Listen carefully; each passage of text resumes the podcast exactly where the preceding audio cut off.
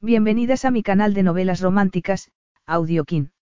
Antes de continuar, regálame un minuto de tu tiempo y comparte esta novela con familiares, amigas y conocidas. Me ayudarías a que otras personas conozcan este hermoso trabajo y cada día seguir creciendo.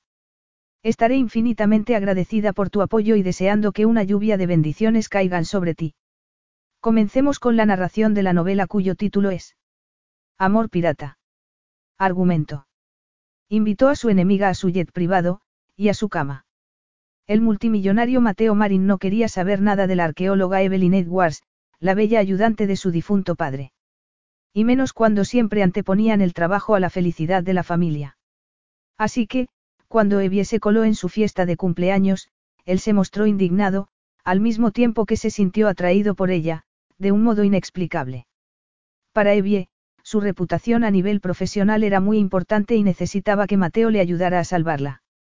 No obstante, embarcarse con él en una misión alrededor del mundo era más de lo que la inocente Evie hubiera esperado.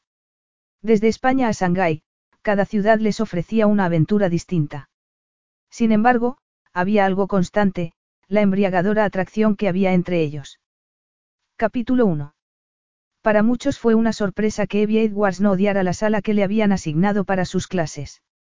En un extremo del campus de Londres, junto a las escaleras traseras del edificio más pequeño, en un pasillo con pocas luces en funcionamiento, había una puerta que parecía la entrada a un almacén, con un cartel que indicaba, Aula 4.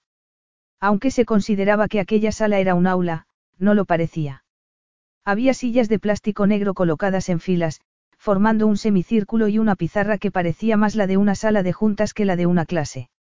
El tema era que Evie tampoco parecía formar parte del Departamento de Arqueología de la University of Sussex de Londres. A los 25 años se le podía confundir con una estudiante de postgrado o con una ayudante de cátedra, algo que a Evie no le gustaba demasiado. Ella nunca había encajado del todo, después de terminar bachillerato con 16 años y la carrera con 18.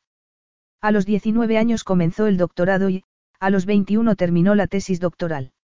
Y con un cociente intelectual superior a 160, o bien no estaba a la altura de las expectativas o bien confundía a los que tenían expectativas más bajas.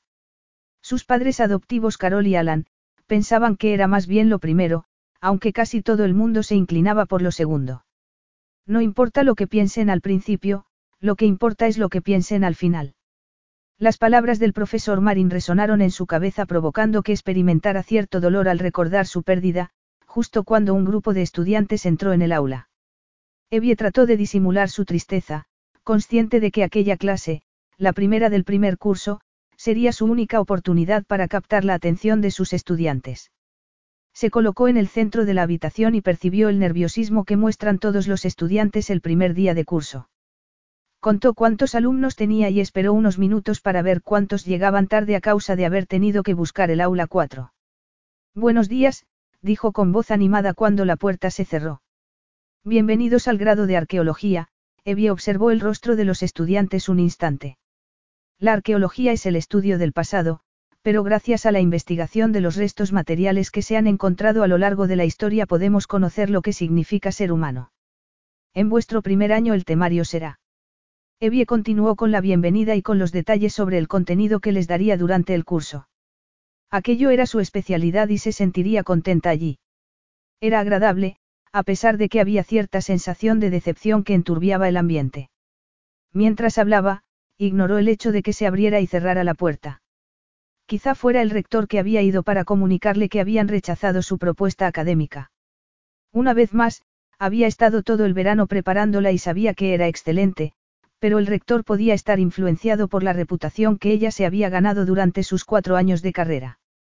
Una reputación que había sido bastante pobre a juzgar por su edad y género, pero que se había visto irrevocablemente dañada por su trabajo con el profesor Marín y su área de investigación.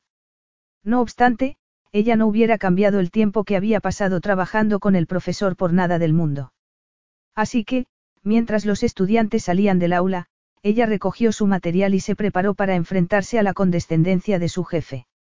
No obstante, al darse la vuelta, se sorprendió tanto que estuvo a punto de dejar caer todo al suelo. En lugar del rector de la universidad, se encontró a una bella mujer de cabello rubio. Alteza, Evie saludó a la reina de Yondorra haciendo una reverencia. Profesora Edwards, dijo la reina con una amplia sonrisa. Me alegro de conocerla al fin. Evie asintió. Estaba tan sorprendida por la aparición de la gobernadora de aquel pequeño reino europeo como si hubiese visto a Cleopatra salir de un libro de historia. La reina Sofía de Yondorra señaló hacia la primera fila de asientos y esperó a que Evie se sentara antes de acomodarse a su lado. Así que es aquí donde ubican a una profesora destacada cuya tesis se centraba en la historia de Yondorra del siglo XVIII. Preguntó ella, mirando a su alrededor y mostrándose insatisfecha. Alarmada por la idea de que la reina se lo tomara como algo en contra de Yondorra, en lugar de algo contra ella, Evie se apresuró a tranquilizarla, diciéndole que a ella le gustaba enseñar en aquel aula, algo a lo que la reina contestó con un simple movimiento de la mano. Siento la pérdida del profesor Marin, dijo la reina Sofía. Sé que no pudimos hacer un reconocimiento público de sus teorías, pero eran de gran interés para mi familia. Evie bajó la vista. No estaba segura de si a ella le correspondía recibir las condolencias como si fuera un miembro de la familia. Él había sido familia para ella. No legalmente, pero el profesor la había comprendido y aceptado, de una manera que ni siquiera Carol y Alan lo habían hecho. Y cada vez que ella recibía condolencias, no podía evitar recordar la silueta del hijo que apenas había conseguido llegar a la tumba donde habían enterrado al profesor Marín. El hijo que llevaba tres años sin hablar con su padre. No obstante, antes de dejarse llevar por el resentimiento familiar, ella centró su atención de nuevo en la reina. Profesora Edwards, me gustaría hablar con usted de un tema muy importante. Un asunto que requiere total discreción y, por ese motivo, antes de continuar, me gustaría que firmara un acuerdo de confidencialidad. La reina Sofía gesticuló con la mano y un hombre apareció entre las sombras con unos documentos y un bolígrafo. Personalmente, detesto estas cosas y lo comprendería si no quisiera. No tiene que darme ninguna explicación, firmaré el acuerdo de confidencialidad sin problema. Evie no se percató de que la asistente de la reina se había sonrojado cuando ella la había interrumpido y se inclinó sobre el documento para firmar el acuerdo. Evie no sabía qué era lo que estaba sucediendo, pero había algo especial en aquella mujer a la que se le había conocido como la princesa viuda, antes de que encontrara el amor verdadero con un multimillonario griego. Teotersi se había convertido en consorte de la reina cuando su padre, el rey Frederick dejó el cargo y la princesa Sofía había subido al trono. La asistente de la reina recogió el documento y firmó como testigo. Después le entregó a Evie lo que parecía una tesis. Evie frunció el ceño y miró la cubierta antes de acariciar la insignia que estaba grabada en el papel rojo. Me temo que no tenemos mucho tiempo, así que iré al grano, explicó la reina Sofía. Hay un artículo que saldrá a la venta en una subasta de Shanghái dentro de tres días. Un artículo que el vendedor dice que perteneció a la pirata Loriella desaparecer. Evie miró a la reina. Loriella. Junto con Grain Maol, Mary Reed y Amboni, Loriella desaparecer fue una de las piratas más renombradas del siglo XVIII. Sí, confirmó la reina. Mi padre, él tiene. Evie esperó a que la reina se serenara, percibiendo un estado emocional que probablemente pocas personas percibían. No se ha hecho público todavía, pero mi padre sufre un estadio temprano de demencia desde hace algún tiempo y, en general, lo lleva bastante bien. Empezó tras el nacimiento de nuestra hija hace cinco años, pero, ese artículo de subasta tiene algo que ha llamado su atención y ha insistido en que debemos conseguirlo. ¿Y por qué está tan interesado en ese artículo en particular? Preguntó Evie. Mi padre está convencido de que es el octante que la corona inglesa regaló a la princesa Isabella antes de sus viajes. Evie recordó todo lo que sabía sobre los equipos de navegación del siglo XVIII que se inventaron años antes de que Isabella navegara hasta Indonesia y, al mismo tiempo, recordó su propia historia personal. Durante años el profesor Marin había trabajado sobre la teoría de que la princesa de Yondorra no había fallecido durante el viaje en barco que la habría llevado hasta su prometido holandés en Indonesia, sino que se había convertido en una de las piratas más famosas de aquella época. Y Evie lo había ayudado. Ambos habían buscado información por todo el mundo, siguiendo el rastro de la princesa pirata. Por ello se habían convertido en el hazmerreír del mundo académico, y empeoró cuando su trabajo fue rechazado por Yondorra. Evie no podía culparlos por reírse, porque era algo estrambótico y que parecía sacado de una película. No obstante, ella confiaba en el profesor Marin y creía el resultado de la investigación. Simplemente no habían encontrado pruebas concretas. Aunque si la reina había ido a verla, y se tomaba tan en serio la venta del octante, entonces quizá. Por razones obvias no podemos comprarlo nosotros, así que, nos gustaría que asistieras a la subasta de Shanghái para valorar el artículo y, si te parece auténtico, queremos que lo compres en la subasta. El rector de la universidad sabe que necesito tus servicios y está de acuerdo en que te vayas. Por supuesto, nosotros pagaremos todos los gastos. Evie se sintió confusa. La reina le había ofrecido una cantidad que no podía rechazar, pero sabía que retomar la investigación que había realizado con el profesor Marin podría suponer el fin de su carrera. He de advertirte que, si consigues encontrar una relación entre Isabella y Loriella, Riondorra no lo reconocerá. Pronto tendremos que contar la noticia sobre el estado de salud de mi padre. Hablar sobre princesas piratas sería devastador, concluyó Evie. Lo comprendo, miró a su alrededor en el aula en la que había pasado los últimos dos años, desde la muerte del profesor Marín. No había hecho trabajo de campo ni ninguna investigación. Nadie quería arriesgar invirtiendo su dinero en una chica sin experiencia vital y que tenía la cabeza en las nubes más que en el pasado. Solo la idea de abandonar su puesto como profesora en USEL era una tentación. Sin embargo, la reina también era una representante del palacio, y se había negado a validar las teorías del profesor Marin, o de darle acceso a los artículos y artefactos que podrían ayudarlo.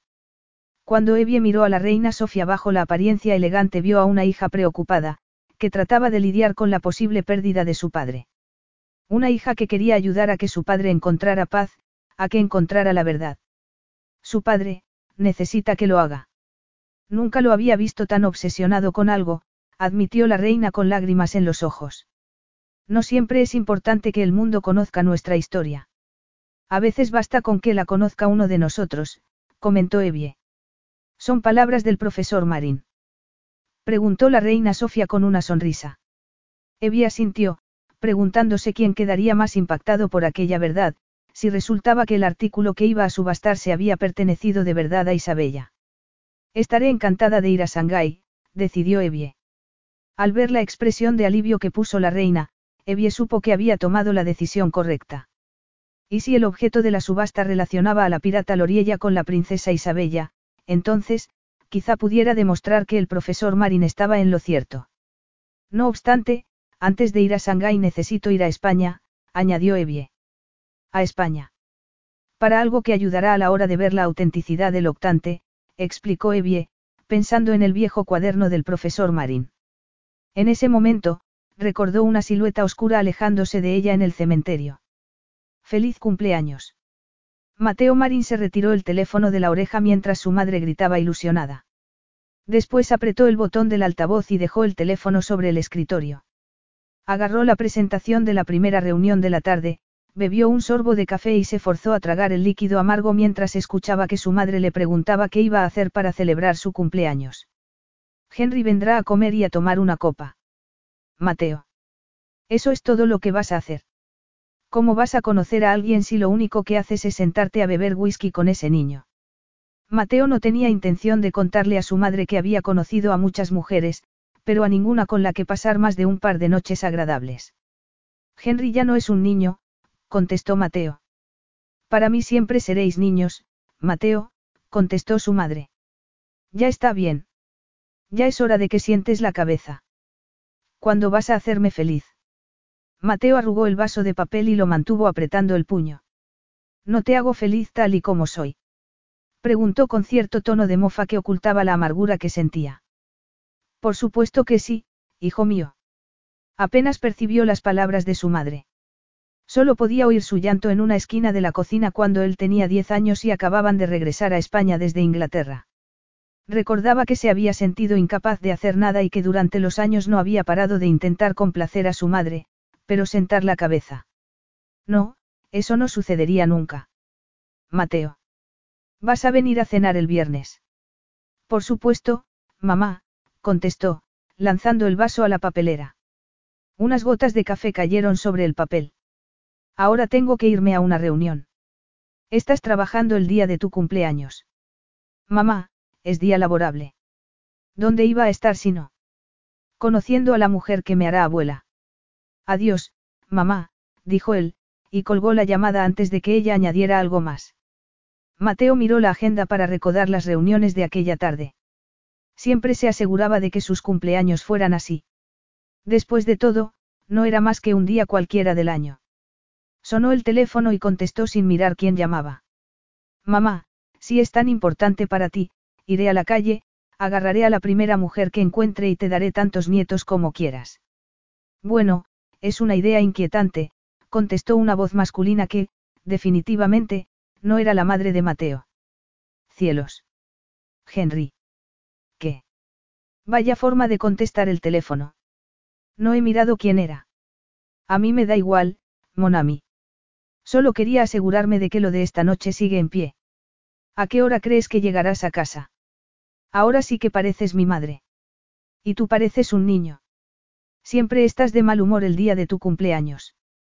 Tú también lo estarías si durante la mayor parte de tu vida, tu cumpleaños significara disgustar a tu madre o sentirte olvidado por tu padre. Mateo no contestó y miró el reloj. ¿Sabes por qué? Así que deja de quejarte. Volveré a las siete. Tú, yo, una botella de whisky y una baraja de cartas. Perfecto, comentó antes de colgar. Tenía cinco minutos antes de. Llamaron a la puerta y, al instante, el asistente suplente entró en el despacho con cara de horror. Mateo contuvo un quejido. Le gustaba tener mucho trabajo el día de su cumpleaños para mantenerse distraído, pero aquello se le estaba yendo de las manos. Sí. Preguntó Mateo. Hay una mujer esperando fuera. Lleva bastante tiempo, contestó el joven. ¿Quién es? ¿Y cuánto tiempo lleva esperando? Se llama Edwards y lleva esperando más de una hora. ¿Una hora? Preguntó Mateo. Había querido darle una oportunidad al joven asistente, pero era evidente que estaba abrumado. Estoy a punto de entrar en una reunión tras otra durante el resto de la tarde. No puede venir en otro momento. Dice que no puede porque mañana se marcha a Shanghái. Dile que intentaré hacer un hueco para recibirla, pero que no puedo garantizárselo. ¿Te ha dicho de qué se trata? Preguntó justo cuando el asistente estaba a punto de marcharse. El asistente levantó la cabeza. Solo ha dicho que era un asunto personal. Mateo frunció el ceño. No podía imaginar de qué se trataba. Se despidió del asistente, agarró la carpeta del caso Lexicon y salió del despacho por la otra puerta, para dirigirse a la sala de reuniones de la planta baja. Evie se cruzó de piernas y se estiró la falda blanca que se había puesto para parecer más profesional. Sin embargo, cuatro horas y media de espera habían hecho que empezara a sentirse lo contrario. La sala de espera estaba cerca de la mesa del asistente, y a ella podía oír cómo contestaba las llamadas de teléfono y cómo suspiraba. Mucho. Había llegado a aquel edificio lo más pronto posible después de que aterrizara su vuelo procedente de Londres. El edificio llevaba el nombre del hijo del profesor Marin, pero su diseño moderno no encajaba en el mundo que ella había compartido con el padre de Mateo. Ella había deseado que él le hubiera contestado el teléfono en alguna de las múltiples llamadas que había realizado, o que hubiera contestado a alguno de los correos electrónicos que le había enviado durante las últimas 24 horas, y así no tendría que haber ido en persona. Evie miró la foto de Mateo que aparecía en la portada de una revista. Después abrió la primera página del artículo y vio otra foto suya, con expresión medio arrogante. Evie se sorprendió al sentir que se sonrojaba. Después notó un cosquilleo en el estómago y recordó lo dolido que había estado el profesor a causa de que Mateo no formara parte de su vida. El hecho de que su hijo hubiese rechazado toda clase de comunicación con él, había destrozado al profesor Marin, a pesar de que nunca había culpabilizado a su hijo por ello. Al mirar otra foto del artículo, se quedó boquiabierta. Se titulaba La biblioteca y en ella aparecían varios objetos colocados en una estantería de madera. Una lupa, un reloj, una caja de madera, una brújula. Parecía que los hubieran colocado allí sin pensar. Cosas que querían preservar, pero fácilmente accesibles. Cosas que hacían que ella se preguntara por su importancia. Cosas del pasado, para el futuro. Igual que el objeto que se veía en una esquina de uno de los estantes. El cuaderno del profesor. Su imagen le resultaba tan familiar que ella estuvo a punto de acariciarlo sobre el papel de la revista. Oyó que el asistente suspiraba y miró el reloj. Al ver que casi eran las seis de la tarde, frunció el ceño y se levantó para dirigirse al escritorio del joven asistente. ¿Todavía está aquí? Preguntó el chico horrorizado. Por supuesto. Dije que esperaría, contestó Evie. Pero el señor Marín se ha marchado. Marchado. Se ha ido. Repitió ella. Pero necesito verlo.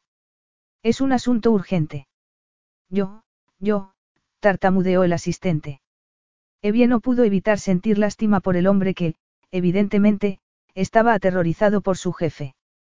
Sabía que no podría conseguir que le diera la dirección de su casa, pero necesitaba conseguir el cuaderno antes de viajar hasta Shanghái. Podría. Lo siento, dijo ella, fingiendo encontrarse mal y pasándose la mano por la frente. Me marcharé, no quiero ser una carga, pero me siento un poco, podría prepararme una taza de té. Después me marcharé. Por supuesto, por supuesto, lo siento, señorita Edwards, el asistente se apresuró a salir de la sala.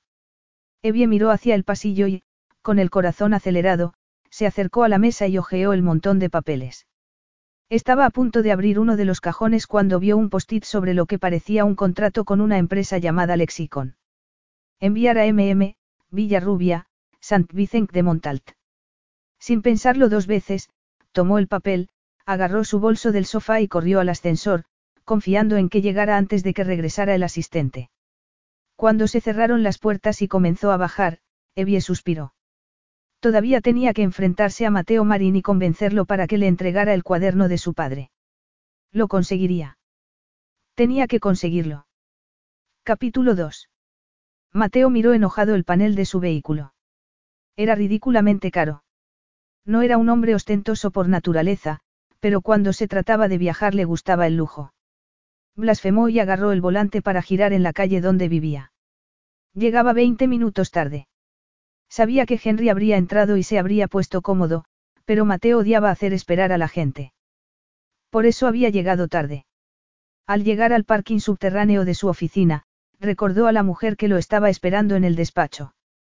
Y para cuando llegó de nuevo a la planta decimosesta, su asistente y la mujer ya se habían marchado. Edwards, había algo en ese nombre que le resultaba familiar. Al ver que había al menos 20 coches esperando para dejar pasajeros en la puerta de su casa, se detuvo en seco.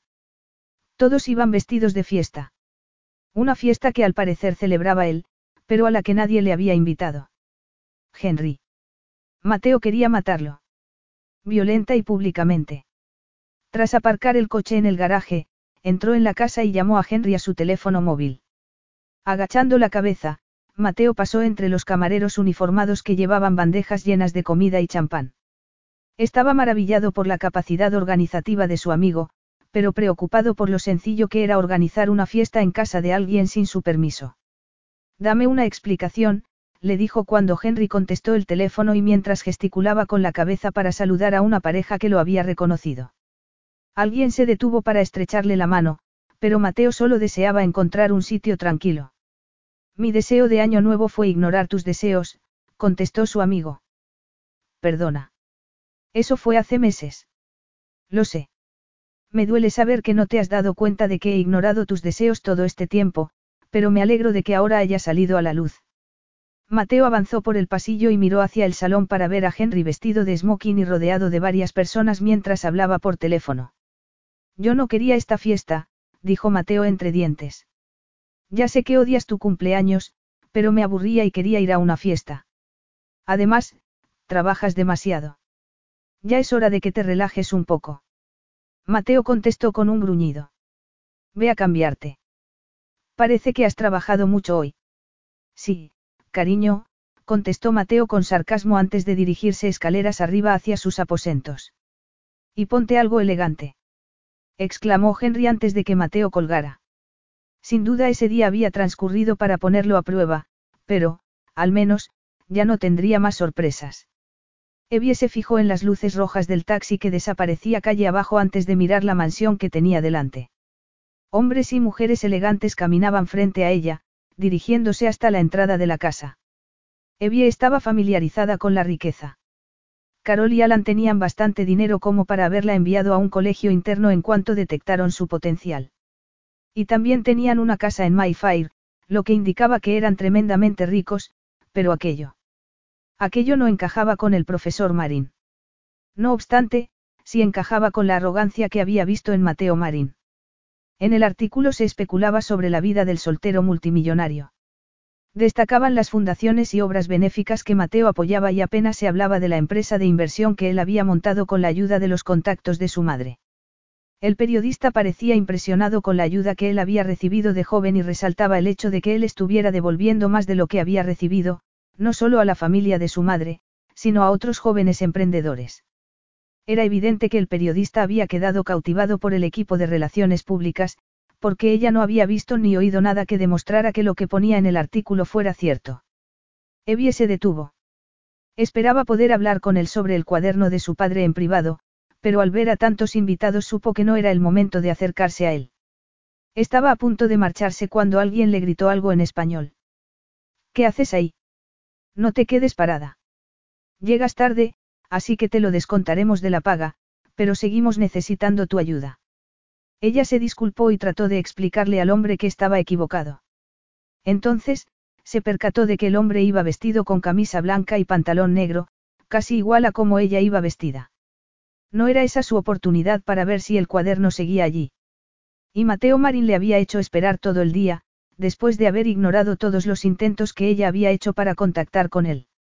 Un hombre que había ignorado a su padre durante los últimos tres años merecía tener su cuaderno. Un fuerte calor la invadió por dentro al recordar lo dolido que se había sentido el profesor, a pesar de que nunca había hablado mal de su hijo. El hombre la miraba como si fuera estúpida. Quizá el destino le estuviera dando una oportunidad. Entonces. Sí, señor, contestó ella, y se apresuró a seguirlo hasta la parte trasera de la casa. Lo siento, profesor, pero es la única manera de conseguir lo que necesito. Evie se percató enseguida de que aquel hombre era el encargado del servicio de catering y, antes de que él se pusiera a darle órdenes, ella agarró una bandeja y comenzó a recoger vasos vacíos. Momentos más tarde, Evie salió de la cocina justo cuando Mateo se dirigía hacia ella con el teléfono pegado a la oreja. Evie sintió que se le detenía el corazón. En persona, era mucho más alto y fuerte. Tenía los ojos marrones y una mirada intensa. Era muy atractivo y había heredado el mentón y los pómulos de su padre. No obstante, al contrario que el profesor, Mateo mantenía su barba bien cuidada, como si quisiera diferenciarse del hombre con el que compartía aquellos rasgos. Todo él mostraba contención. Excepto su cabello, espeso, liso y oscuro. Y hacía juego con la manera en que llevaba los dos botones de la camisa desabrochados, como si acabara de quitarse la corbata después de regresar a casa de la oficina. Una vez más, Evie notó un fuerte calor en las mejillas y se cubrió el rostro con las manos, agradecida por tenerlas siempre frías. No quiero todo esto, oyó que él decía por teléfono. Ella aminoró el paso para no chocarse con él. Mateo soltó un grito por teléfono y ella se estremeció. Sí, cariño, dijo antes de colgar la llamada y guardar el teléfono. Evie se apoyó contra la pared para dejarlo pasar, agradeciendo que apenas se fijara en ella. Uf. Mateo Marín desapareció por una larga escalera que había en el centro de la casa. La furia se apoderó de ella. Era la segunda vez que Mateo la ignoraba. Y la pobre mujer con la que estaba hablando, pensó Evie. Aguantar a un hombre así. Evie apretó los dientes. En la revista lo describían como un hombre encantador. Ese hombre era un problema. Mateo se quitó los gemelos de la camisa, se desabrochó los botones y dejó la prenda sobre la cama. Su casa estaba llena de extraños. De camareros. Movió los hombros para liberar la tensión del cuello y de su espalda. Se fijó en la botella de whisky medio vacía que estaba sobre el estante de la chimenea. Su habitación era su guarida secreta. Él había comprado la casa para su madre, pero ella nunca había vivido allí. Siempre había preferido vivir en un apartamento en el centro de Almería. En lugar de venderlo, Mateo se había mudado allí. Básicamente por aquella habitación. Su santuario. Si el fotógrafo no le hubiera prometido que solo estarían ellos dos tomando fotos, y no el ejército de periodistas que había llevado con él, para hacerle la entrevista que el director financiero había concertado el mes anterior, Mateo jamás habría aceptado fotografiarse allí. Por suerte, la habitación era lo suficientemente grande como para que la cama quedara fuera de cámara. Mateo agarró la botella de whisky y un vaso y se sirvió una copa. Quizá pueda esconderme aquí el resto de la noche, pensó antes de soltar una risita. Henry lo sacaría de allí de la oreja, sin importarle lo que llevara puesto. Bebió un sorbo del líquido ámbar y se volvió para mirar las estanterías que cubrían toda una pared. Su biblioteca. Allí guardaba varios libros académicos y varios libros de historia, aparte de los de aventuras que le encantaban de niño y de los que no había podido separarse en todos esos años. También guardaba allí la brújula que le había regalado su tío en su cuarto cumpleaños, la lupa que le había dado su abuelo cuando regresó con su madre a España, la caja de madera con los gemelos que su madre le había regalado a los 16 años, y el reloj, lo primero que se había comprado con su primera paga. Él sabía que todo eso lo había fotografiado el periodista, pero en la esquina había un viejo cuaderno de piel sobre el que él prefería no pensar. Suspirando, se bebió el resto del whisky y dejó el vaso a un lado. Quizá no había sido tan mala idea que Henry hubiera organizado una fiesta. Mateo se desabrochó los pantalones y entró en el baño. Preguntándose qué pasaría después, decidió que no tenía tiempo para darse una ducha, así que, se lavó la cara. Al sentir que le había entrado agua en los ojos, confió en que no fuera suficiente como para tener que cambiarse las lentillas. En ese momento, le llegó un mensaje de texto al teléfono era Henry. Te he dejado tu regalo de cumpleaños en tu dormitorio. Disfrútalo, pero no te quedes allí toda la noche. Al fin y al cabo, la fiesta es para ti. Mateo contuvo un gruñido. Podía esperar cualquier cosa de Henry. Abrió la puerta del dormitorio con los ojos entrecerrados para evitar que las lentes de contacto se dañaran con el agua que le había entrado. En la penumbra, descubrió la silueta de una mujer. Asesinaría a Henry con sus propias manos. Evie había revisado todas las habitaciones de la planta baja y, como no había encontrado una librería en ninguna de ellas, decidió seguir a Mateo hasta la segunda planta. Una zona a la que le habían dicho que no podía pasar. Tratando de fingir seguridad, subió por las escaleras con el corazón acelerado y, en cuanto nadie podía verla, dejó la bandeja de plata y se frotó el esternón, respirando profundamente, tal y como su terapeuta le había enseñado. Siempre se había sentido muy agradecida hacia Carol y Alan por poner todos los recursos a su disposición. A pesar de que nunca se habían mostrado muy afectuosos con ella, ni cercanos emocionalmente, siempre habían hecho todo lo posible para cubrir sus necesidades prácticas, contratando tutores que estimularan su intelecto y cubrieran sus intereses, y con una terapeuta para ayudarla a procesar el trauma de haber sido adoptada desde el nacimiento. Mientras esperaba a que le hiciera efecto la técnica de respiración, ella se preguntó una vez más por qué la habían adoptado. Tenía la sensación de que solo buscaban dejar un legado y que ella nunca cumpliría con sus expectativas, por muy alto que fuera su cociente intelectual. Trató de no pensar más en ello y se centró en lo que había decidido hacer. Dudaba de que Mateo le diera tiempo para explicar por qué necesitaba el cuaderno y, puesto que tenía el vuelo a Shanghái a la mañana siguiente, a Evie no le quedó más opción que llevarse el cuaderno sin arriesgarse a que él se lo negara. Y si tenía en cuenta que Mateo había ignorado a su padre durante los últimos tres años, Evie pensaba que ni siquiera se daría cuenta de la desaparición del cuaderno. El pasillo se extendía hacia la izquierda y hacia la derecha, y en ambos lados había cuatro puertas. Evie comenzó por la zona de la derecha y apoyó la oreja sobre la primera puerta. Mateo Marín había desaparecido por alguna de esas puertas, aunque qué posibilidad había de que él quisiera revisar la biblioteca en mitad de la fiesta. De pronto, se sobresaltó al oír unas risas de una pareja que había bebido demasiado, y no le quedó más remedio que entrar en la habitación, confiando en que estuviera vacía. Una vez dentro, oyó que la pareja se detenía justo delante de la habitación. Rápidamente, agarró el pomo justo antes de que alguien intentara abrir desde el otro lado. No podían encontrarla allí. Creo que está cerrada. No deberíamos estar aquí, ¿recuerdas? Oh, vamos, Marín tiene muchas habitaciones, y nosotros muy poco tiempo. La puerta tembló una pizca y Evie sospechó que alguien se había apoyado en ella. Al instante oyó un gemido. Era tan explícito que se sonrojó. Probemos en la siguiente. Por fortuna, la pareja se alejó y Evie suspiró aliviada. Se volvió en la semioscuridad y se quedó boquiabierta. Frente a ella había varias estanterías, y todas ellas meticulosamente ordenadas. En una había una brújula y en la otra una caja de madera. Lo había encontrado. Entusiasmada, Evie miró a su alrededor y se sorprendió al ver una cama. En la revista ponía que aquello era una biblioteca. ¿Por qué alguien iba a querer? Su pensamiento se interrumpió al ver el viejo cuaderno de piel que siempre llevaba el profesor Marin en el bolsillo. Junto con sus gafas, era lo que ella más recordaba del hombre que había sido más que un mentor para ella. Sus padres adoptivos le habían dado todas las cosas materiales que había necesitado, pero el profesor había sido la primera y última persona que había creído en ella, no en lo que ella podía hacer u ofrecer. Sujetando el cuaderno contra su pecho, se disponía a marcharse cuando se abrió una puerta que tenía detrás. Evie se volvió y vio a Mateo Marín iluminado por la luz del baño que había en la habitación. Mateo solo llevaba puesto un par de pantalones y, al fijarse en su torso musculoso, ella suspiró asombrada.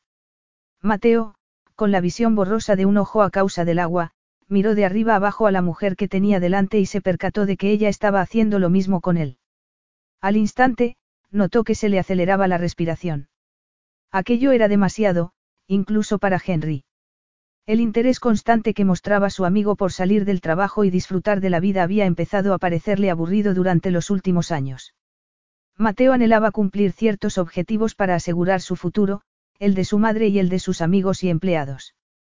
Tenía poco tiempo para distraerse con mujeres. Escucha, no sé para qué estás aquí, pero creo que lo mejor será que te vayas, le dijo. La mujer lo miró sin más y él suspiró. Si lo que quieres es dinero, Solo Dios sabía el dinero que Henry le habría prometido y una vez más Mateo blasfemó. Henry siempre rozaba lo inapropiado, pero en esa ocasión se había pasado. Dinero. Él frunció el ceño. Sí, dinero. Si eso es lo que quieres. No quiero tu dinero, dijo ella. Cielos. Henry le había enviado a una mujer que solo quería acostarse con un multimillonario soltero. Desde que se publicó el artículo en la revista habían empezado a agobiarlo. Algunas buscaban la fama, a otras les suponía un reto, pero a aquella. Mateo no estaba seguro. Querida, ¿qué es lo que quieres? Él pestañeó y por fin consiguió enfocar con las lentillas.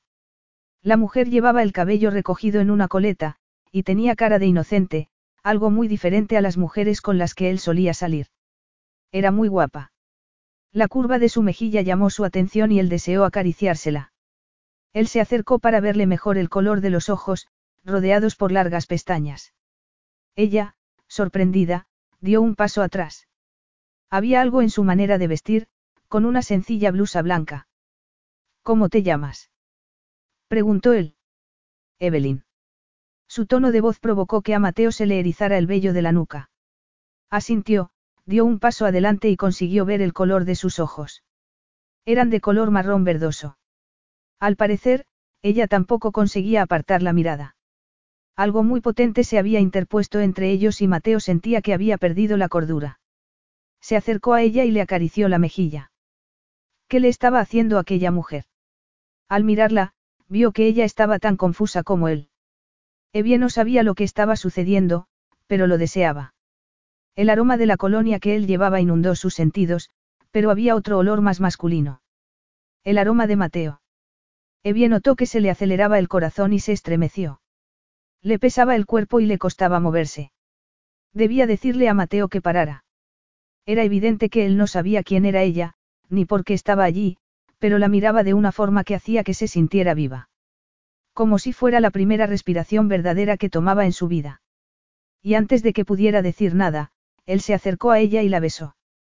Sus labios, suaves pero decididos, presionaron los de Evie para que se separaran. Cuando él introdujo la lengua en su boca, ella sintió que un fuerte deseo la invadía por dentro. Él sabía a whisky, ardor y deseo.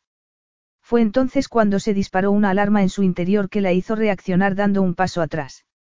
Con la respiración acelerada, el ardor se convirtió en indignación.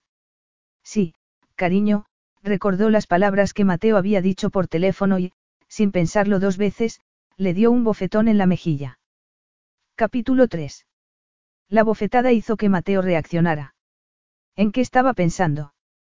Inmediatamente, dio un paso atrás y levantó las manos como para demostrar que no suponía una amenaza. Sentía una leve quemazón en el mentón, pero la mujer que tenía delante parecía más sorprendida por sus actos que él mismo. ¿Estás bien? Preguntó él. No, no estoy bien. ¿Por qué has hecho eso si tienes novia? No tengo novia, contestó él. ¿Y por qué me has besado si pensabas que tenía novia? Ella frunció el ceño. Yo no te he besado, tú me has besado. ¿Acostumbras a besar a las mujeres que no conoces? Preguntó indignada. Él estuvo a punto de decirle que no, pero era justo lo que había hecho. La observó mientras ella se llevaba la mano a la boca y se dio cuenta de que su cara de sorpresa no se debía a la bofetada, sino al hecho de que él la hubiera besado. Aunque, sin duda, toda esa inocencia era fingida. Mateo se pasó la mano por el cabello y dijo. Mira, no sé lo que has pactado con Henry. ¿Quién es Henry? Preguntó ella confundida. ¿No conoces a Henry? Preguntó él. Ella negó con la cabeza. Pensé que eras mi regalo de... ¿Pensabas que una mujer podía ser un regalo? Preguntó enojada. De cumpleaños, terminó la frase, sonrojado por haber dicho tal cosa. ¿Qué clase de hombre? Ha sido un malentendido, dijo él, dando un paso atrás. Por favor, acepta mis disculpas, inclinó la cabeza como para mostrar su sinceridad. No obstante, al levantar la vista vio que ella lo miraba como si fuera lo peor. Aunque, si no conoces a Henry, entonces, ¿quién eres y qué haces en mi dormitorio? Preguntó tratando de mantener la calma. Me llamo Evelyn, contestó, antes de explicarle que era una camarera de la fiesta. Él la miró y le preguntó. Estoy seguro de que te han indicado que esto es zona prohibida. Ella lo miró un momento antes de responder.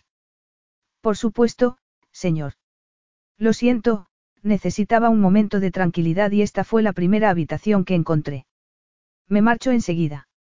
Lo siento mucho. ¿Y sobre él? No se preocupe.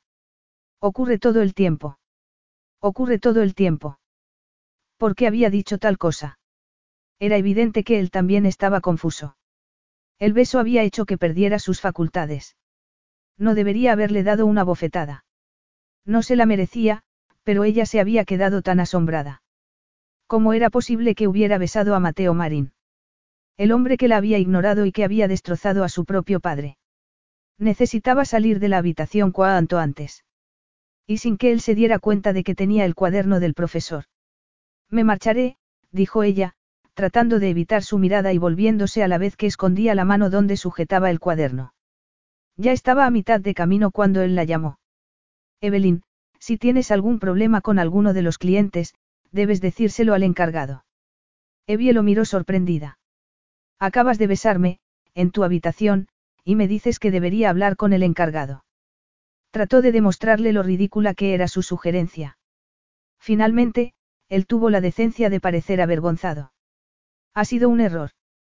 Por supuesto, dijo ella, volviéndose hacia la puerta. Se sentía decepcionada al mismo tiempo que dolida, y eso la confundía. El beso había despertado en ella un deseo que llevaba contenido durante años. De pronto, deseaba más y no sabía qué hacer. Le parecía que él decía la verdad y que había sido un malentendido, pero no podía evitar sentirse decepcionada ante la idea de que Mateo Marín fuera un hombre dispuesto a disfrutar de un momento íntimo con una mujer que le habían ofrecido como regalo. Aparte de eso, era evidente que había sido un malentendido. Un hombre como aquel nunca se interesaría por una mujer como ella. Solo la habría besado si le hubiera pagado por estar con ella. Evie cerró los ojos y respiró hondo antes de dirigirse hacia la puerta. Espera. Ella se detuvo, como si él pudiera controlarla. Mateo la agarró por la muñeca y la giró. ¿Por qué se había acercado tanto? Ella vio que él la miraba fijamente y notó que se le erizaba el vello de la nuca. Volvería a besarla. Él negó con la cabeza y pronunció despacio. Ahora, Evelyn, yo pensando que era el que me había equivocado y resulta que eres tú. ¿Yo? Preguntó ella, con un nudo en la garganta. Él estiró la mano y agarró el cuaderno que ella estaba escondiendo. Ladronzuela.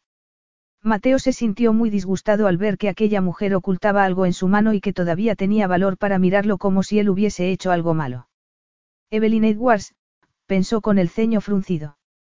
Era la mujer que había sido ayudante de su padre y que había estado esperando en la sala de espera de su oficina. Me alegro de conocerte, Evelyn Edwards.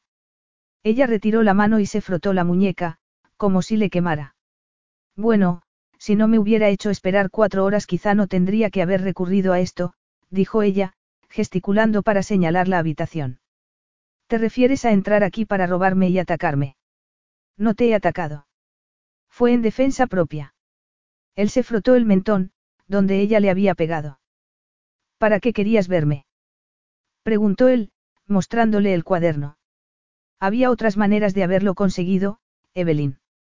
Esta no era la adecuada, se volvió para dejar el cuaderno en la estantería. Espera. Lo siento, comentó ella entre dientes. Él la miró arqueando las cejas. Ella suspiró y lo intentó de nuevo. Lo siento, pero era un asunto urgente. No contestaste mis correos ni mis llamadas. ¿Cómo conseguiste mi número? Preguntó él. Tu padre me lo dio, en caso de emergencia. Él se sintió como si le hubiese dado otra bofetada al oír el comentario. No podía creer que él fuera el contacto de emergencia de su padre a pesar de que habían estado tres años sin hablarse antes de su muerte. No estaba seguro de cómo procesar esa información. La relación con su padre había sido muy tensa. Era como si hubieran hablado lenguajes diferentes. No he venido a abrir heridas, se disculpó ella. No. Entonces, ¿para qué ha venido la ayudante de mi padre? La ayudante de tu padre ahora es la profesora Edwards. Mateo estaba impresionado.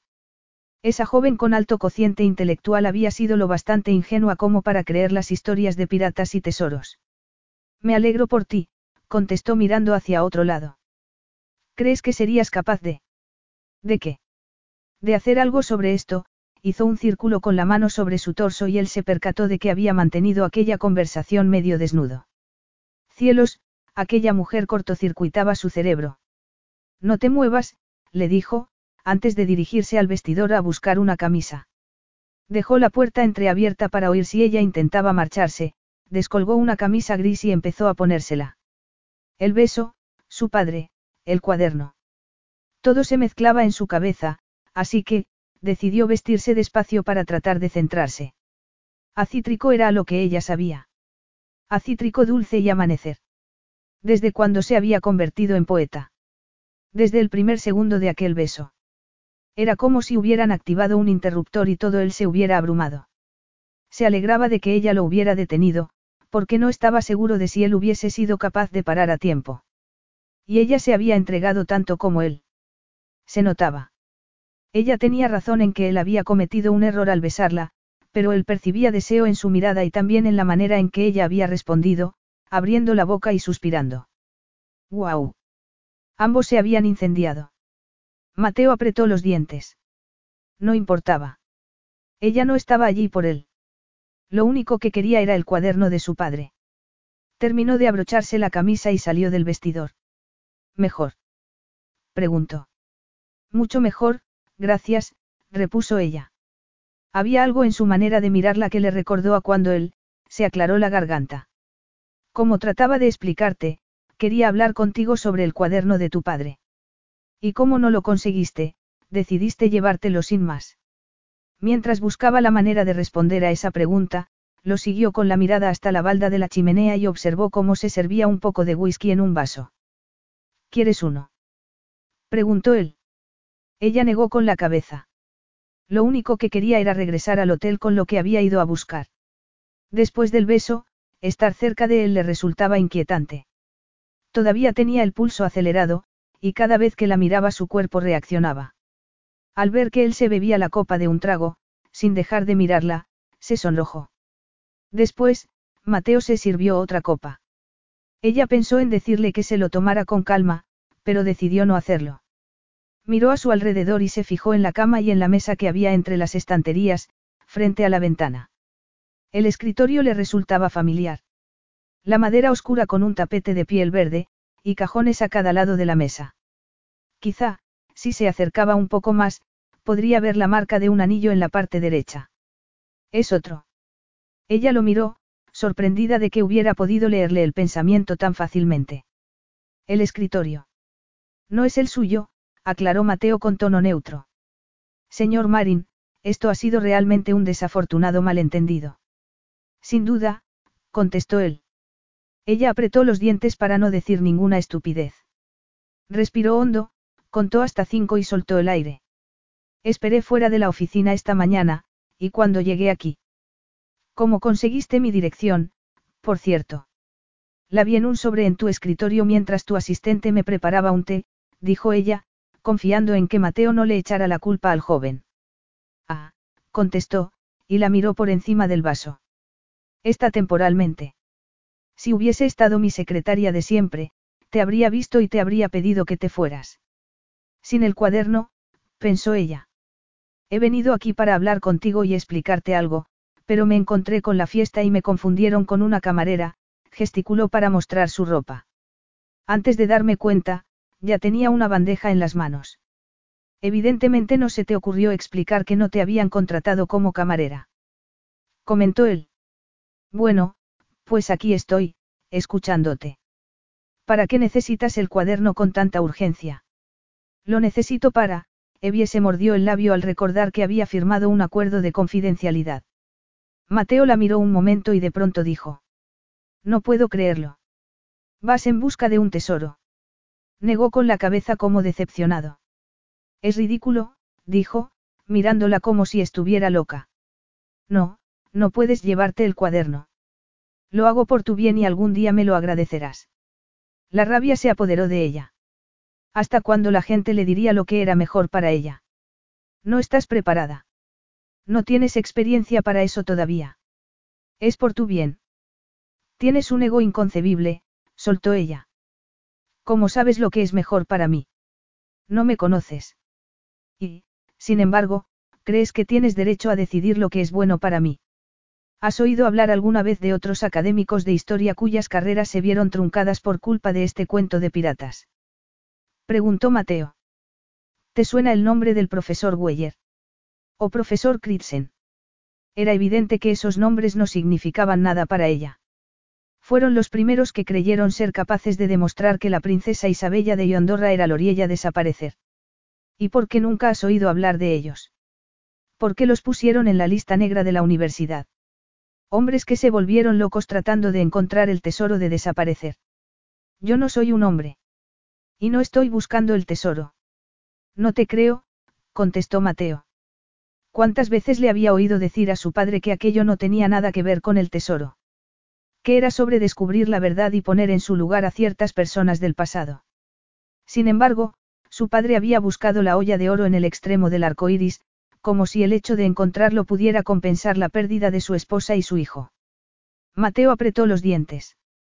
No, no ayudaría a Evelyn Edwards a destrozar su carrera por una búsqueda que solo estaba realizando a causa de su padre. No me importa si tienes el respaldo del rey de Inglaterra. Ella dio un paso atrás y lo miró sorprendida. Estaba muy cerca de la verdad. Debes estar bromeando. Dijo él, consciente de que alguien debía respaldar semejante locura. No sé qué piensas que ocurre, pero... Basta. No quiero saberlo y no me importa. A partir de ahora, el daño que quieras causarle a tu reputación, se lo causarás sin mi ayuda. Ella lo miró furiosa y él se animó. Sentía el ardor y la pasión bullendo en la superficie de su furia. Está bien, dijo Evelyn. Siento haber arruinado tu cumpleaños. Es evidente que no era esto lo que tenías pensado, dijo ella. Evie se volvió y salió de la habitación, dejándolo allí solo con el sabor a cítrico todavía impregnado en su lengua. Él se bebió el whisky del vaso, confiando en que el alcohol borrara el rastro de Evelyn Edwards. Negándose a reconocer la sensación de decepción que albergaba en el pecho, Mateo miró hacia la estantería donde había colocado el cuaderno de su padre. O más bien hacia el espacio vacío que quedaba donde había colocado el cuaderno de su padre. Esa ladronzuela. Capítulo 4.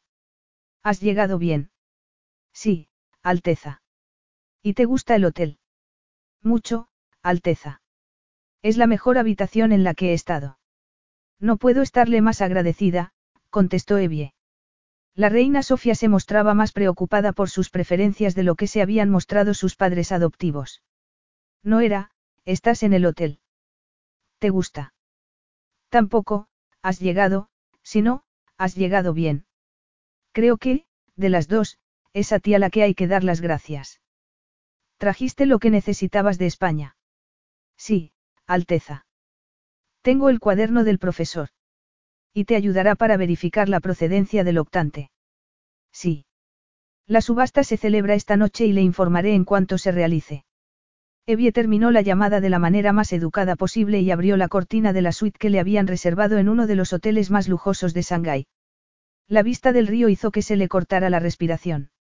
El sol asomaba por el horizonte y Evie sabía que estaba viendo una imagen muy diferente a la típica de Wampu, con sus luces de neón futurísticas. Era como si estuviera viendo el destello del verdadero Shanghái. Evie llevaba años queriendo ir allí. Dos años antes, el profesor y ella habían sido invitados a asistir a la conferencia sobre arqueología de Shanghái, pero el profesor Marin había fallecido justo antes. Estar allí sola, hacía que se sintiera un poco triste. Buscando consuelo, miró el cuaderno que había dejado sobre la mesilla de noche. Durante las doce horas de vuelo, había leído cada página.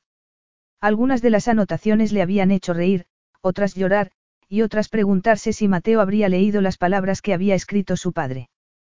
Por la reacción que había tenido cuando se conocieron, lo dudaba. Y, así sin más, al pensar en Mateo su cuerpo reaccionó. El corazón comenzó a latirle más deprisa, y notaba la piel más sensible.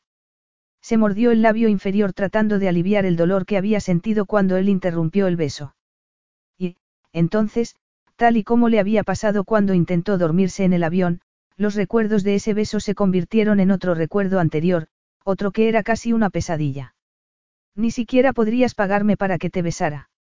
La única vez que ella se había atrevido a pedir salir a alguien, había sido tan ingenua que se había olvidado de que era una chica de 16 años rodeada de universitarios de 20. Por supuesto, le había salido mal. Y aunque sabía que lo que había pasado con Mateo era diferente, algo había hecho que relacionara las dos historias y no fuera capaz de separarlas. Ella tragó saliva para deshacer el nudo que tenía en la garganta y volvió a la cama. Eran las seis de la mañana y le quedaban cinco horas antes de que pudiera ver el octante. Después, si resultaba ser auténtico, tendría que buscar un vestido adecuado para la glamurosa subasta. No obstante, mientras se tapaba con la colcha, bostezando, no pudo evitar pensar en unos ojos marrones y en ardientes caricias. Mateo bajó por la escalera del jet privado que lo había trasladado desde España a Shanghái mientras escuchaba los gritos que Henry le daba por teléfono. Una botella de whisky. Te dejé una botella de whisky en tu habitación, no una mujer. ¿Cómo pensabas que podría haber hecho tal cosa? Preguntó Henry. Mateo se presionó el puente de la nariz. Quiero decir, me dedico a muchas cosas, Marin, pero no a procurar mujeres. Y eso es la parte más importante de todo lo que te he dicho, ¿verdad? Bien. La guapa ayudante de tu padre. Yo no he dicho que fuera guapa. La besaste. No es guapa.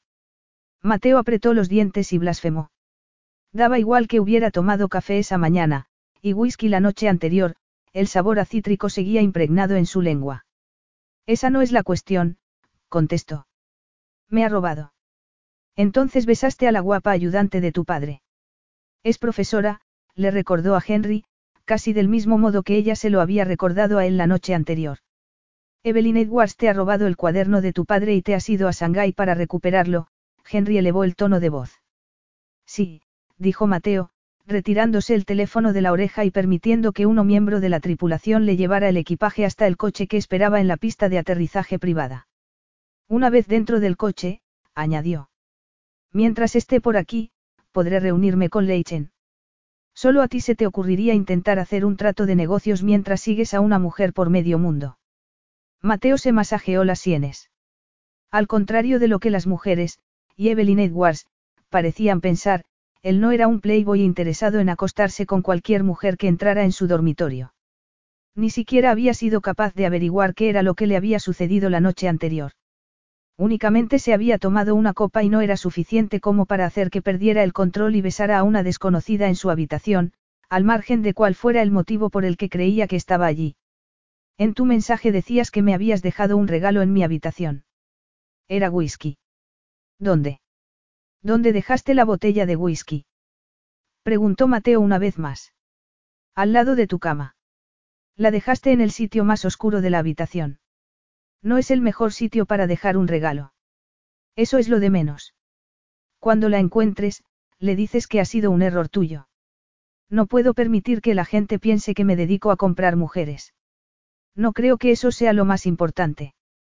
Prométemelo.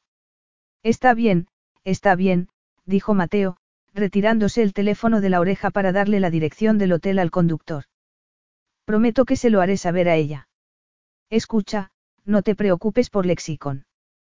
Conozco el trato tan bien como tú, le aseguró Henry. Mateo no se sentía cómodo dejando aquel trato en manos de otro, pero confiaba en Henry plenamente.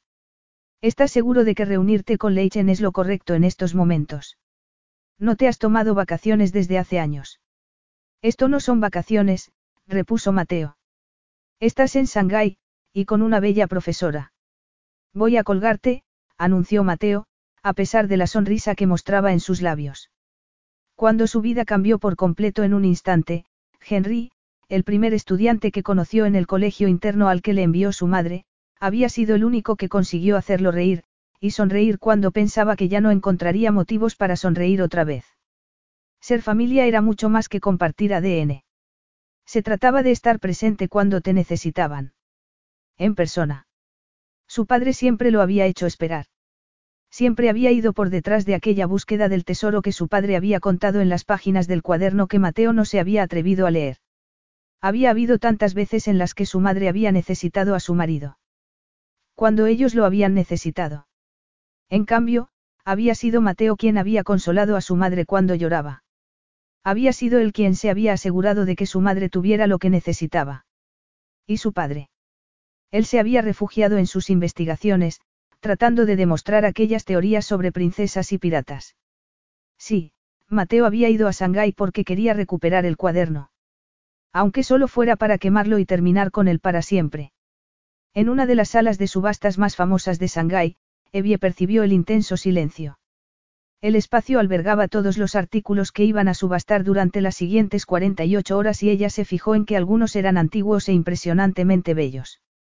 Sintiéndose mucho mejor que cuando aterrizó y vestida con ropa mucho más cómoda que el traje que había elegido para conocer a Mateo Marin, se acercó despacio hacia la zona donde se mostraban los artículos de la subasta en la que ella estaba interesada. La pisada de sus tacones resonaba sobre el suelo pulido. Los pantalones de pierna ancha y cintura alta ocultaban la altura del tacón de su par de zapatos favoritos. Eran su único capricho. Al pensar en lo que había pagado por ellos, sonrió. Al verlos desde el escaparate, había pensado. Nadie se reiría de una chica que llevara esos tacones. Para ponérselos hay que ser una chica segura de sí misma y atractiva. Una chica que se ponga esos tacones es una mujer. A los 16 años, cuando ni siquiera tenía edad para beber alcohol, y después de haber sido rechazada por su primer amor, Evie había deseado desesperadamente ser todas esas cosas. Incluso tiempo después, el recuerdo de esos deseos la hacía estremecer. Parecía que había pasado mucho tiempo, pero recordaba el dolor, y la esperanza. Ese fue el día en que se compró los primeros zapatos de tacón, con los que estuvo practicando durante horas hasta que los dominó por completo. Sí, volverían a avergonzarla, y si tendría que fingir un poco de seguridad en sí misma. Quizá nunca fuera lo suficientemente atractiva, pero se consideraba una mujer en cuerpo y alma. Y en esos momentos, completamente segura de su conocimiento acerca del artículo que iba a evaluar, se acercó a observarlo. Quizá un día daría credibilidad a la investigación final del profesor, y quizá, la ayudara a demostrar sus propias teorías sobre la princesa Isabella. Había otras personas en la zona, pero ella se concentró para no distraerse mientras observaba la vitrina de cristal que contenía el octante del siglo XVIII que estaban a punto de subastar. Un bello ejemplo de la edición temprana de un octante de John Handley, 1682-1744, hecho de oro y marfil. Es único por su diseño y materiales, inusuales en ese periodo. También por el arco graduado, más grueso, sobre la base. El equipo de navegación tiene detalles exquisitos y poco habituales, con el siguiente grabado. Presentado por J. Berria Verde en nombre de Su Majestad el Rey George II. Que sus viajes sean veloces y lo lleven allá donde necesite ir. Artículo del que se dice que perteneció a Loriella desaparecer. Sin pruebas. Era una belleza, y no solo por lo bien que se había conservado. A pesar de que se había fabricado como ayuda para la navegación, era una pieza artística. Evie se acercó a la parte trasera para buscar la marca sobre la que el profesor hablaba en su cuaderno. El rey, y padre de Isabella, acostumbraba a hacer una marca personal sobre los regalos caros, por si algún día se cuestionaba quién era el propietario. Allí estaba. Una pequeña clemátide, la flor nacional de Yondorra, con sus cinco pétalos, tallo y hoja.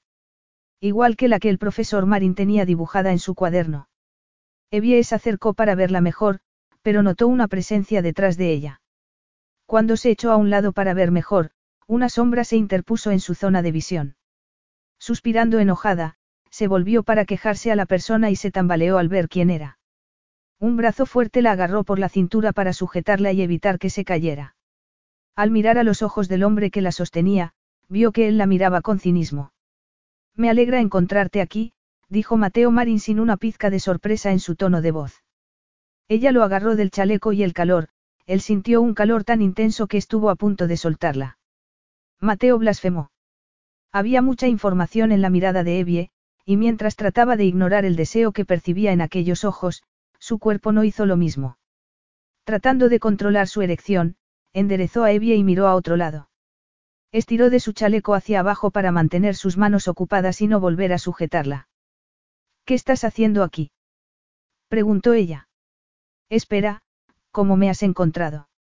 inquirió, pasándose el maletín de piel de una mano a otra. Él se encogió de hombros, como si no hubiese pagado una inconcebible suma de dinero para contratar a alguien que averiguara su paradero. No ha sido tan difícil. Has investigado sobre mí. Eso es vulnerar mi privacidad. Uno no puede esperar tener privacidad cuando comete un delito.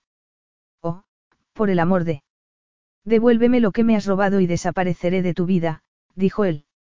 Ella agarró el maletín con más fuerza. ¿Qué tipo de hombre pensaba que era?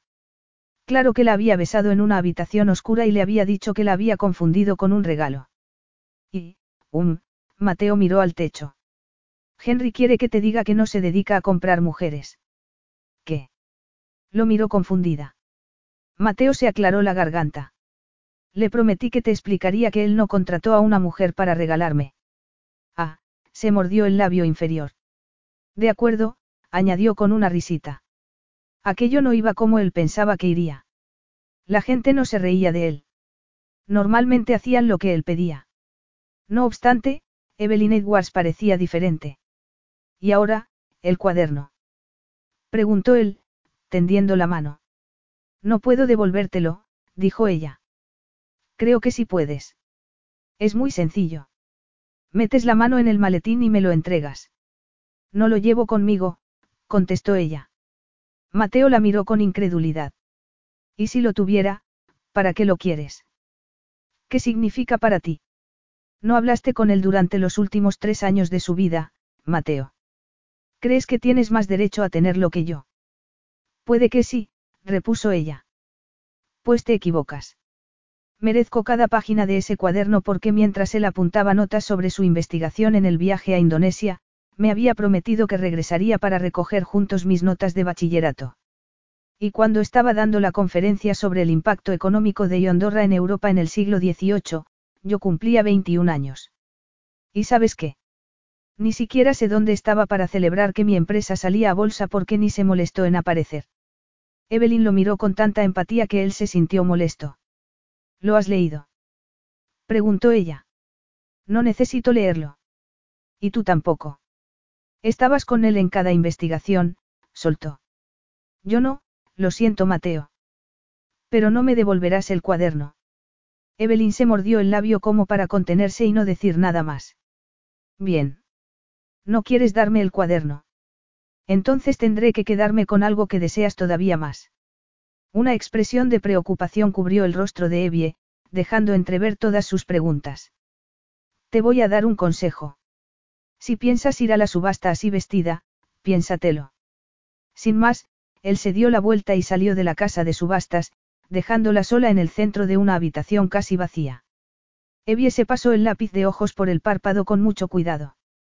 Igual que había hecho con los zapatos de tacón, había practicado mucho a maquillarse, pero nunca había conseguido sentir lo mismo que con los zapatos. El maquillaje la ayudaba a parecer mayor, a encajar, a intentar que la gente la tomara en serio.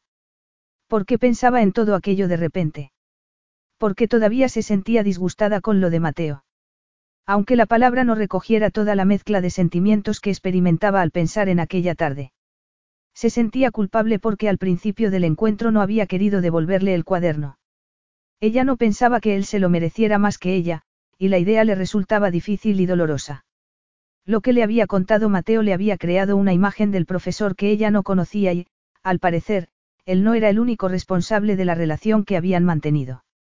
No obstante, Mateo también estaba equivocado acerca de que su padre no se había molestado en estar a su lado y, en cuanto ella devolviera el octante al palacio de Yondorra, se aseguraría de que Mateo, no solo recuperara el cuaderno, sino que comprendiera que el profesor se había arrepentido de algunas decisiones. Y entre la rabia y la culpa, estaba molesta consigo misma por haberse comprado un vestido tan extravagante.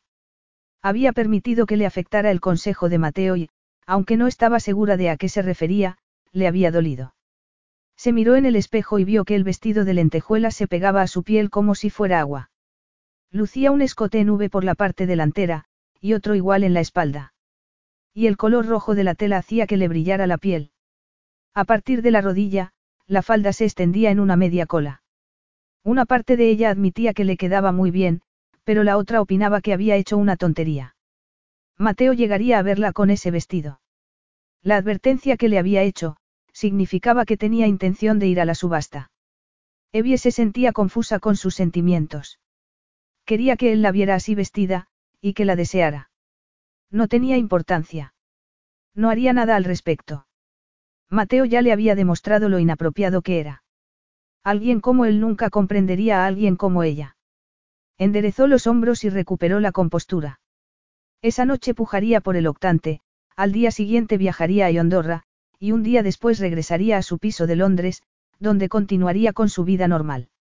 Apenas una hora más tarde, Evie encontró un asiento cerca del escaparate tras el que iba a celebrarse la subasta. En los asientos de alrededor se veían esmóquines, seda, terciopelo y joyas.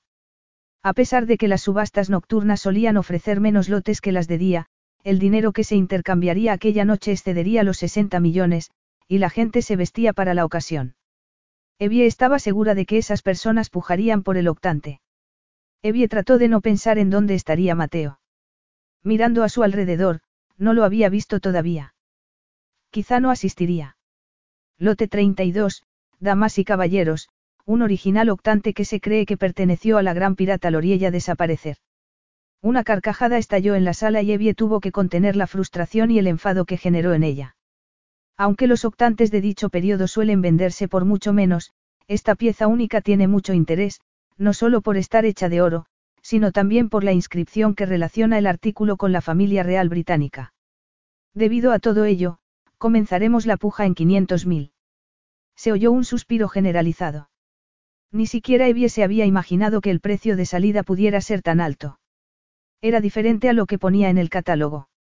Un caballero de la primera fila comenzó con la primera oferta, ella hizo una contraoferta y empezó la puja. Los otros tres o cuatro interesados se fueron retirando a medida que la puja se acercaba al millón. Ella tenía el corazón acelerado y empezó a sudarle la piel al ver que se aproximaban al tope que había puesto la reina. Evie tenía un límite con el que jugar, pero una cantidad muy alta implicaría darle mucha atención al artículo y Ondorra no podía arriesgarse a que alguien descubriera su interés. Evie continuó pujando contra el hombre de la primera fila. Cuando llegaron a 900.000, ella empezó a inquietare. Menos mal que no quería llamar la atención. Deseaba gritar. Agarró la tarjeta blanca con su nueva oferta. 990.000. Con el corazón latiendo a toda velocidad, vio que el hombre dudaba. Iba a ser para ella. Ganaría la puja y podría volver a Yondorra con el octante. La reina conseguiría darle a su padre la paz que merecía y ella quizá pudiera encontrar la prueba definitiva que validara la investigación del profesor. Las lágrimas anegaron sus ojos y tuvo que contenerse para no llorar. La última oferta la ha hecho la señorita del centro de la sala. ¿Quiere pujar más, señor? Ella se mordió el labio inferior. No podía permitirse pujar nada más. El hombre negó con la cabeza. A la de una. Ella contuvo el grito de emoción que le henchía el pecho. Iba a conseguir el octante. A la de dos. Dos millones de dólares. Al igual que todos los demás, Evie se volvió para mirar al hombre que acababa de doblar la oferta. Allí, en la parte trasera de la sala, vestido con un smoking negro y sexy como el pecado, estaba Mateo Marin, el hombre que acababa de comprar el octante por dos millones de dólares. Capítulo 5. Mateo Marin fijó la vista sobre el subastador, porque si miraba a Evelyn Edwards, aunque fuera un segundo podía estallar. Debería haber pasado las últimas seis horas desde que la vio, preparándose la reunión que tenía al día siguiente con Leichen. La fusión sería un gran golpe y le daría solidez a su economía. Esa seguridad era importante para él. Sin embargo, había estado distraído pensando en la profesora Edwards tanto que había enviado al menos cinco correos electrónicos a destinatarios equivocados y había estado a punto de crear un incidente interno. Henry tuvo que intervenir al final y le ordenó que cerrara el ordenador, provocando que se sintiera todavía más frustrado. Y, además, la sensación de victoria que pensaba que iba a sentir por haberle arrebatado aquel artículo en la subasta no fue para tanto.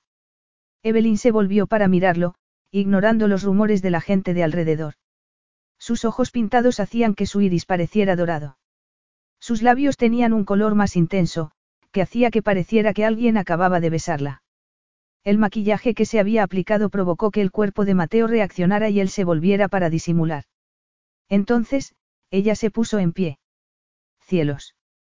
Él se tensó y tuvo que contenerse para no hacer una estupidez e ir hacia ella, tal y como había hecho en España. Una tela roja se ceñía a su cuerpo. Un cuerpo en el que no se había fijado porque lo había visto oculto tras unos pantalones y una blusa. No pudo evitar comérsela con la mirada, centrándose en su cintura y deseando acariciársela con sus manos. Se fijó también en su hombro, y deseó retirarle el tirante del vestido, y en sus senos, y deseó cubrírselos con la boca y oírla gemir de placer. Entonces, cuando ella comenzó a caminar hacia él, el contoneo de sus caderas al caminar con aquellos zapatos de tacón, provocó que él tuviera que darse la vuelta para no avergonzar a nadie. Había pasado mucho tiempo desde que se había distraído con una mujer y no tenía intención de empezar entonces. Al fondo de la sala una secretaria estaba esperándolo para acompañarlo hasta el gerente y finalizar el proceso de compra. ¿Qué ha sido todo esto? preguntó ella furiosa. He sido yo, interesándome por un tesoro pirata del siglo XVIII. No seas ridículo, dijo Evelyn. Nunca has mostrado interés en. Cara, la interrumpió, que sepas que cuando muestro interés por algo me centro por completo en ello. Ella lo miró y él notó que su cuerpo reaccionaba de nuevo. Lo estás secuestrando, comentó ella. El octante. Sí, así es, repuso él, intentando no sonreír. La agarró del brazo y, tratando de ignorar el cosquilleo que había provocado en su cuerpo el contacto físico, la sacó de la sala hasta la recepción. Te habría devuelto el cuaderno, comentó ella entre dientes. ¿Habrías? Bueno, no voy a dártelo ahora, no. Es un detalle que pienses que puedes acompañarme en esto. Me lo devolverás, le advirtió él, antes de dirigirse al despacho donde lo esperaban para finalizar la compra. Evie paseó de un lado a otro de la recepción esperando a que Mateo regresara. Estaba enojada consigo misma por permitir que Mateo la encontrara. Era el octante lo que ella necesitaba, no el cuaderno. Por supuesto, ella se lo devolvería, pero Mateo había conseguido alterar su paz y su equilibrio. Y pensar que ella había deseado que él apareciera en la subasta y la viera con ese vestido. Y, de pronto, todo lo que la reina deseaba corría peligro. Sí, Evie confiaba en poder demostrar que las teorías del profesor eran ciertas, pero sobre todo quería haberle ofrecido a una hija la oportunidad de hacer algo por su padre. En ese momento Mateo regresó a la sala y ella pensó en lo atractivo que era. Llevaba el cabello alborotado, y sus ojos parecían más oscuros contra el color de su smoking. En algún momento se había desanudado la corbata, y la llevaba colgando sobre la camisa blanca. Él se percató de que ella lo estaba mirando y arqueó una ceja, como retándola a que continuara. Sin embargo, Evie apartó la mirada. ¿Vienes? preguntó él. ¿A dónde? A algún sitio donde podamos hablar en privado. Su tono tenso indicaba que se había acabado el juego. Ella asintió y lo siguió al exterior. Durante el trayecto en taxi hasta el hotel donde ambos se hospedaban, ninguno dijo nada. Y cuando él la guió hasta unos ascensores diferentes a los que ella solía tomar para ir a su habitación, no se resistió. Él gesticuló para que entrara en el ascensor y pasó una tarjeta que le permitiría el acceso al ático. Evie apenas se percató de que las puertas se abrían directamente hasta una suite con vistas al río y al impresionante paisaje nocturno de Shanghái, mientras intentaba organizar sus pensamientos sobre el octante, el profesor, la princesa Isabella, su padre y Mateo. Y entre todos ellos, también pensamientos sobre sí misma. Evie dejó el chal sobre el brazo del sofá y se volvió hacia donde Mateo la observaba desde la entrada de la suite. Él sostenía la caja de madera que contenía el octante bajo el brazo. ¿Puedo verlo? preguntó ella. Él consideró la pregunta un instante y, por un momento, ella pensó que iba a negarse. No obstante, él dejó la caja sobre la mesa de café frente al sofá. Disfrútalo, dijo él, antes de dirigirse al mueble bar para servirse una copa. Evie rodeó el sofá, se sentó y respiró hondo antes de abrir la caja. ¿Cuántas cosas sabes acerca de la investigación de tu padre? Preguntó ella mientras observaba de cerca la exquisita pieza. Era preciosa. Supón que conozco el 90% y que comprendo el 80%. Ella sonrió con tristeza. Tu padre solía decir lo mismo.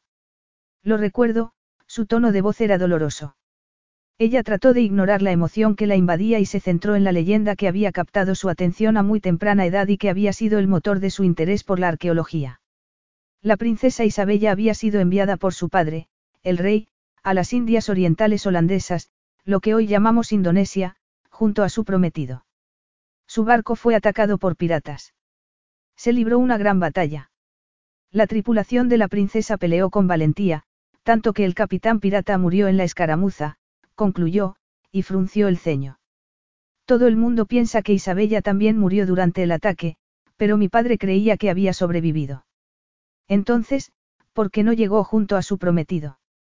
Se rumorea que era un hombre vil y cruel que solo quería la dote. Y ya la había recibido. Habría permitido de forma intencionada que su esposa fuera atacada por piratas. Si ella sobrevivió, ¿por qué no regresó a casa? Evie soltó una risita. La comprometieron con un duque holandés como intercambio. No era más que una mercancía y su padre la habría devuelto a Indonesia con su prometido. Hay motivos para pensar que ella no lo sabía. Y ascendió sin más al puesto de capitán. ¿Una princesa? Preguntó Mateo con escepticismo. Dudo que fuera tan fácil, pero en 18 meses, Loriella desaparecer estaba navegando en alta mar y provocando más daños a la Compañía de las Indias Orientales holandesas que cualquier otro pirata de esa época. No hay muchos registros y mucho de lo que sabemos son habladurías. No es de extrañar, puesto que los registros que hay son de la Compañía de las Indias Orientales holandesas. Y es poco probable que el prometido quisiera que se conocieran algunos detalles específicos sobre los golpes que le estaban dando a su prometida. ¿Tú lo crees? comentó Mateo. ¿Crees que fueron la misma persona? Sí, lo creo, contestó ella, enderezando los hombros. ¿Y crees que el octante es la prueba de todo eso? Preguntó él. No, repuso ella. Es muy posible que Loriella lo robara de aquellos que saquearon el barco de Isabella, que se lo dieran, o que se cayera al mar y lo encontraran más tarde. Hay muchas maneras en las que el octante que perteneció a Isabella terminara en manos de Loriella. Entonces, ¿Por qué quieres el octante? Yo no. Hay otra persona que lo desea, y mucho. Y yo haré cualquier cosa que esté en mis manos para hacerlo posible. Incluso devolverme el cuaderno de mi padre. Ella estaba destrozada. Se notaba. Había tenido una relación muy intensa con su padre, y el cuaderno era lo que la mantenía unida. Pagaste dos millones de dólares por el octante, comentó ella. El precio que estaba dispuesto a pagar para poner fin a todo esto de una vez por todas, contestó él, antes de terminarse la copa de whisky de un trago. Pero no quieres saber. Preguntó ella. ¿Saber qué?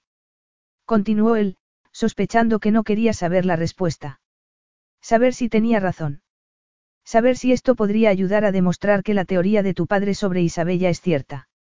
No, la veracidad sobre sus teorías acerca de Isabella no compensaría el tiempo que pasó ignorando sus obligaciones como esposo y padre. Él nunca estuvo allí, Evelyn. Nunca.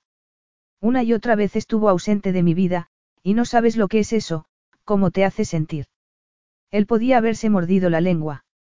A pesar de que no había mencionado el hecho de que ella era adoptada y que la había criado una pareja rica británica, la expresión de su rostro, la manera en que palideció, era suficiente.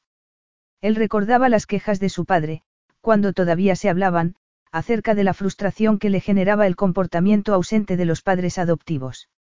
Él los había descrito como fríos, distantes e insensibles. Mateo lo recordaba bien porque no comprendía cómo era posible que su padre no se diera cuenta de lo irónico que era lo que decía. Que su padre se quejara de la injusticia de unos progenitores malos, era como una puñalada para él. Evelyn. Ella levantó la mano, pidiendo silencio mientras recuperaba la compostura. Él se sentía culpable y no podía quedarse quieto. Dejó el vaso a un lado y fue a sentarse en la butaca que estaba al lado del sofá donde estaba ella. Antes de que pudiera decir nada, ella se puso en pie y se frotó las manos contra el vestido. ¿Quieres el cuaderno a cambio del octante? ¿Estarías dispuesto a intercambiarlo? Evelyn. Lo estarías. Lo miró como si quisiera una rápida respuesta. Sí, contestó él entre dientes. Toma, dijo ella, agarrando el maletín donde tenía el cuaderno. No debería habérmelo llevado. Y si tuviera otra opción, no estaría negociando con el octante.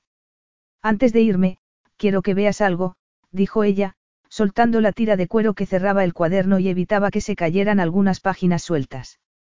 Después, buscó la página que tenía marcada con una antigua foto Polaroid. Sé que las cosas se pusieron tensas entre vosotros. Y sé, mejor que nadie, cómo tu padre podía abstraerse con su trabajo. Su determinación era algo que poca gente puede igualar, pero tenía un coste. Un coste que él lamentaba. Sus palabras deberían haberlo tranquilizado, no era eso lo que siempre había querido. Que su padre supiera cuántas cosas se había perdido. Que su padre reconociera el daño que había causado. Era demasiado tarde, y él deseaba que ella se callara. Que dejara de explicar y justificar la ausencia de su padre. Evie sacó la Polaroid del cuaderno. Regresábamos de una conferencia en Toronto y él se aseguró de que el vuelo hiciera parada en Nueva York. Estaba tan entusiasmado. Tan orgulloso. Mateo apretó los dientes y notó que empezaba a dolerle la cabeza. No quería oír lo que ella iba a contarle.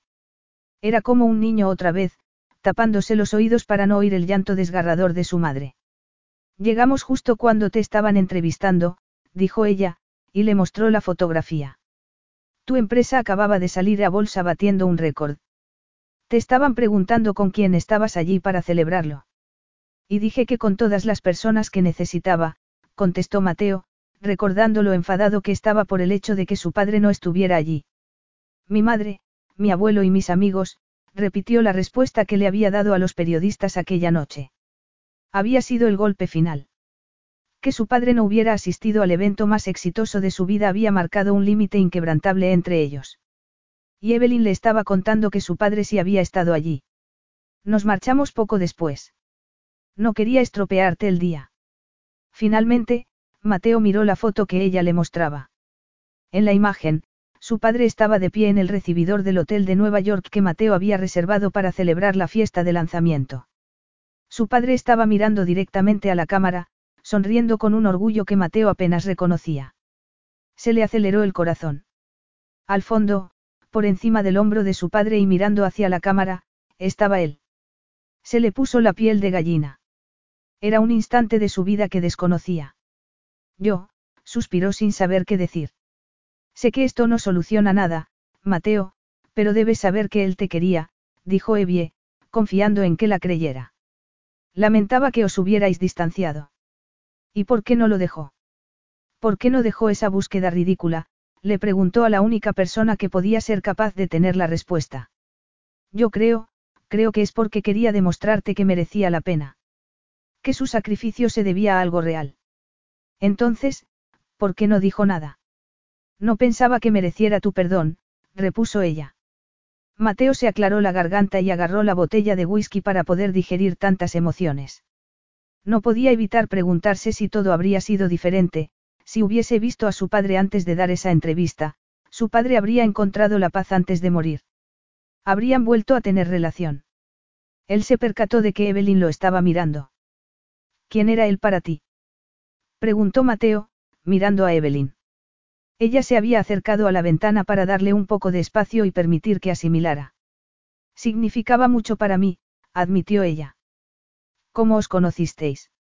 Evie soltó una risita. Carol y Alan, mis padres adoptivos, me llevaron a conocerlo cuando se dieron cuenta de que mi interés por la historia de Yondorra no era algo pasajero. Habíamos ido de vacaciones a Yondorra un verano, cuando yo tenía cinco años. Ya habían empezado a darse cuenta de que tenía un alto nivel intelectual. Al parecer, no me servían las explicaciones que tranquilizaban a otros niños, y mi capacidad lectora era superior a la media. Al principio se pensaba que era porque estaba acostumbrada a la compañía de personas adultas, Carol y Alan apenas jugaban o hablaban de cosas infantiles. Les habían aconsejado que me llevaran de vacaciones y nos fuimos a Yondorra. Evie se volvió y contempló el espectacular paisaje nocturno que se reflejaba en el río justo debajo del hotel. Compraron una guía de viajes, quizá confiando en que no les hiciera preguntas cada dos minutos, y me la leí en menos de una hora. Había una pequeña explicación sobre la monarquía y algo acerca de Isabella cautivó mi imaginación. Anhelaba saber más, necesitaba saber qué había pasado con la mujer a la que habían echado de casa y que nunca llegó a su destino, hizo una pausa. Fuimos al museo y había una recreación de la habitación de Isabella, con unas terribles figuras de cera, vestidos y joyas que había dejado para que se las enviaran cuando llegara a las Indias Orientales holandesas. Y así fue. Me quedé fascinada con la idea de que había pertenencias, pruebas, evidencias de su vida, Evie se percató de que estaba hablando muy deprisa y se sonrojó. Se cubrió las mejillas con las manos frías y sonrió. Así que fue Isabella la que me llevó hasta tu padre. Y tu padre fue la primera persona que me comprendió, terminó encogiéndose de hombros, y confiando en que sus palabras no avivaran el dolor de Mateo. Al levantar la vista, se sorprendió al ver que Mateo había cruzado la habitación. Estaba más lejos de ella que en España, pero provocó que se le acelerara el corazón. Su aroma era embriagador. Evie notó que se le entrecortaba la respiración al desear algo que no se atrevía a nombrar. Él la miró, como diciéndole que se había fijado en ella. No que la comprendía, pero sí que la veía, y eso fue demasiado para soportar.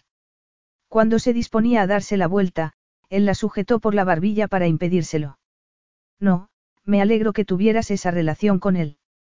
Me alegro de que te apoyara de la manera que necesitabas. Ella deseaba no pensar en el beso que habían compartido mientras él le estaba hablando de su padre.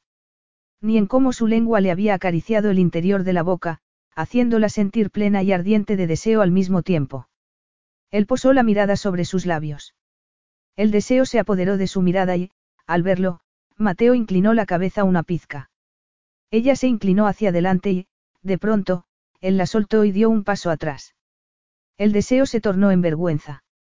Una vez más, la niña ingenua con su primer amor, humillada por lo mal que había interpretado la situación. Las ganas de llorar sustituyeron a la esperanza, el dolor al deseo, y Evie se volvió rápidamente para apartarse de él, recoger el chal y la caja del octante. Tenía que salir de allí antes de quedar como una tonta. Evelyn, espera, la llamó Mateo, pero era demasiado tarde. Las lágrimas nublaban su visión y, al recoger la caja de madera, se le resbaló hacia el suelo, golpeó contra el lado de la mesa, se abrió y cayó el octante. El grito de sorpresa retumbó en la habitación. Mateo sujetó a Evie justo a tiempo para que no se hiciera daño con una pieza de metal y se cortara. Blasfemando, la llevó hasta el sofá y la dejó allí un instante mientras le servía un poco de whisky en un vaso y se lo hacía beber. Él estaba casi igual de sorprendido que ella. Está bien, Evie, dijo él, llamándola así por primera vez. Oh, cielos, ella lo miró con lágrimas en los ojos. Lo siento, yo no, lo siento. Mateo trató de calmarla y agarró el octante con cuidado para comprobar los daños. El arco de la base estaba un poco doblado, pero la grieta en la estructura de la base era lo más evidente. Se le encogió el corazón, pero trató de consolar a Evie. Podrá repararse, mintió. No importa. No se trata de si se puede reparar o no, tendió la mano y él le entregó la pieza. Ella pasó la mano por la grieta y negó con la cabeza. De pronto, frunció el ceño y acercó el rostro, como si hubiera visto algo. ¿Qué ocurre? No lo sé, creo que, esto es papel. Preguntó. ¿Puedes pasarme el maletín? Él se lo acercó y se sentó en la butaca, junto al sofá. Evie sacó unas pinzas del maletín y, con mucho cuidado, las introdujo en la grieta para sacar lo que parecía el rollo de papel más pequeño que había visto nunca. Mateo observó incrédulo mientras ella dejaba el octante y miraba el papel antiguo. ¿Qué es? preguntó él, aunque tenía la sensación de que sabía muy buen lo que eran aquellos números. Evie lo miró. Creo que son coordenadas. Capítulo 6. Mateo deseaba que Evie dejara de caminar así por la suite. Con cada movimiento, las lentejuelas brillaban sobre su cuerpo y él no podía apartar la vista. Se pasó la mano por el cabello con frustración y se contuvo para no blasfemar, volviéndose para mirar el pedazo de papel con números escritos hacía cuatro siglos. Lo comprendo, dijo Evelyn. Llevaba hablando media hora por teléfono. Sí, estoy de acuerdo. Enfadado. Él estaba enfadado. Sin darse cuenta, había empezado a imitar los movimientos de Evelyn y también caminaba por la habitación. Basta ya. Él la miró y señaló hacia el dormitorio y el baño. Ella asintió distraída y continuó con la llamada. Él atravesó la puerta, pasó junto a la cama y se metió en el baño. Abrió el grifo de agua fría y se lavó la cara para tratar de tranquilizarse. Sin embargo, sabía que no funcionaría. Porque lo que sentía en esos momentos era culpa. Culpa, rabia, frustración. Su padre tenía razón. Todos esos años, toda la rabia que había dirigido contra él por dar prioridad a una fantasía frente a sus responsabilidades, y resultaba que su padre había sido el único en ver la verdad. Mateo golpeó la encimera de mármol enfadado. Deseaba gritar, blasfemar y romper algo, pero Evelyn estaba en la habitación de al lado y no quería que lo viera así. Evelyn, la única persona que había apoyado a su padre. Eso no reparaba el hecho de que su padre nunca lo había apoyado, ni, aunque hubiera estado en el lanzamiento a bolsa de su empresa. Tampoco reparaba el hecho de que su madre hubiese estado destrozada por su ausencia, ni por haberlo hecho sentir en segundo plano frente a un mito, a una leyenda en la que solo creía su padre. Pero, y si era verdad, si esas coordenadas demostraran que su padre tenía razón, que Evelyn tenía razón, entonces, al menos, él podría ver terminada la investigación de su padre. Podría trabajar con Evie, podrían hacer un plan. Él podría ver a Leichen al día siguiente y después, irse en busca de un tesoro. Mateo había mirado las coordenadas en el teléfono mientras Evelyn había llamado a la persona para la que quería conseguir el octante. Mateo estaba casi seguro de que era el palacio de Yondorra, pero dudaba que ella fuera a confirmárselo, aunque tuviera permiso para hacerlo. Las coordenadas señalaban una isla en Indonesia, y él estaba seguro de que ella querría ir allí. Cielos, él quería ir allí. Necesitaba saber si su padre había tenido razón. Quizá, descubrirlo, proporcionaría paz a su madre y a él. Se miró en el espejo. Y, en cambio, vio a Evelyn mirándolo. Era evidente que estaba poseída por el deseo, y él la deseaba también, de una manera en la que nunca había deseado a nadie. Pero no podía. Ella era inocente. Era evidente, lo llevaba escrito en cada parte de su cuerpo y, era mejor controlar el deseo que juguetear con ella sabiendo que no podría llegar muy lejos. Ella era tan peligrosa para él como él para ella. Ella causaba el caos en su cabeza y estaba demasiado implicada con su padre. No, Mateo necesitaba mantenerla a una distancia de seguridad. Se lavó la cara de nuevo, confiando en calmar el intenso deseo que sentía bajo la piel. Agarró una toalla, se secó la cara y la echó a un lado. Quizá quisiera mantenerla a distancia, pero también sabía que se metería en problemas si se marchaba sola a Indonesia. Necesitamos urdir un plan, decidió mientras salía del baño y regresaba a la suite. Hablaría con Evelyn sobre ello y quizá. Se detuvo de golpe, y enseguida supo que ella se había marchado. Evelyn se bajó del taxi y se despidió del conductor, volviéndose para mirar hacia la estación de tren. Sí, podría haber esperado al día siguiente y tomar un tren más rápido. Incluso podría haber tomado un vuelo. Sin embargo, necesitaba marcharse cuanto antes. Y no solo porque había vuelto a robarle a Mateo. Le temblaban las manos mientras sujetaba el maletín. Se había marchado llevándose el octante y el cuaderno, ya que sabía que necesitaría el cuaderno cuando llegara a las coordenadas y no confiaba en que Mateo se lo prestara hasta entonces.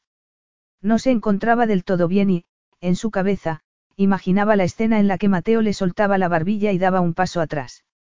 Él no la deseaba. Era sencillo. Entró en la estación de trenes y se alegró al ver carteles en inglés. Apenas había tenido tiempo de recoger algo de ropa y el neceser antes de marcharse del hotel. Ni siquiera había tenido tiempo de cambiarse. Se dirigió al tren, subió y se instaló en su compartimento. Tenía el corazón acelerado. Estaba huyendo y deseaba llorar. Una cosa era sentir vergüenza y otra cosa era sentirse rechazada de nuevo. Eso dolía. Y mucho.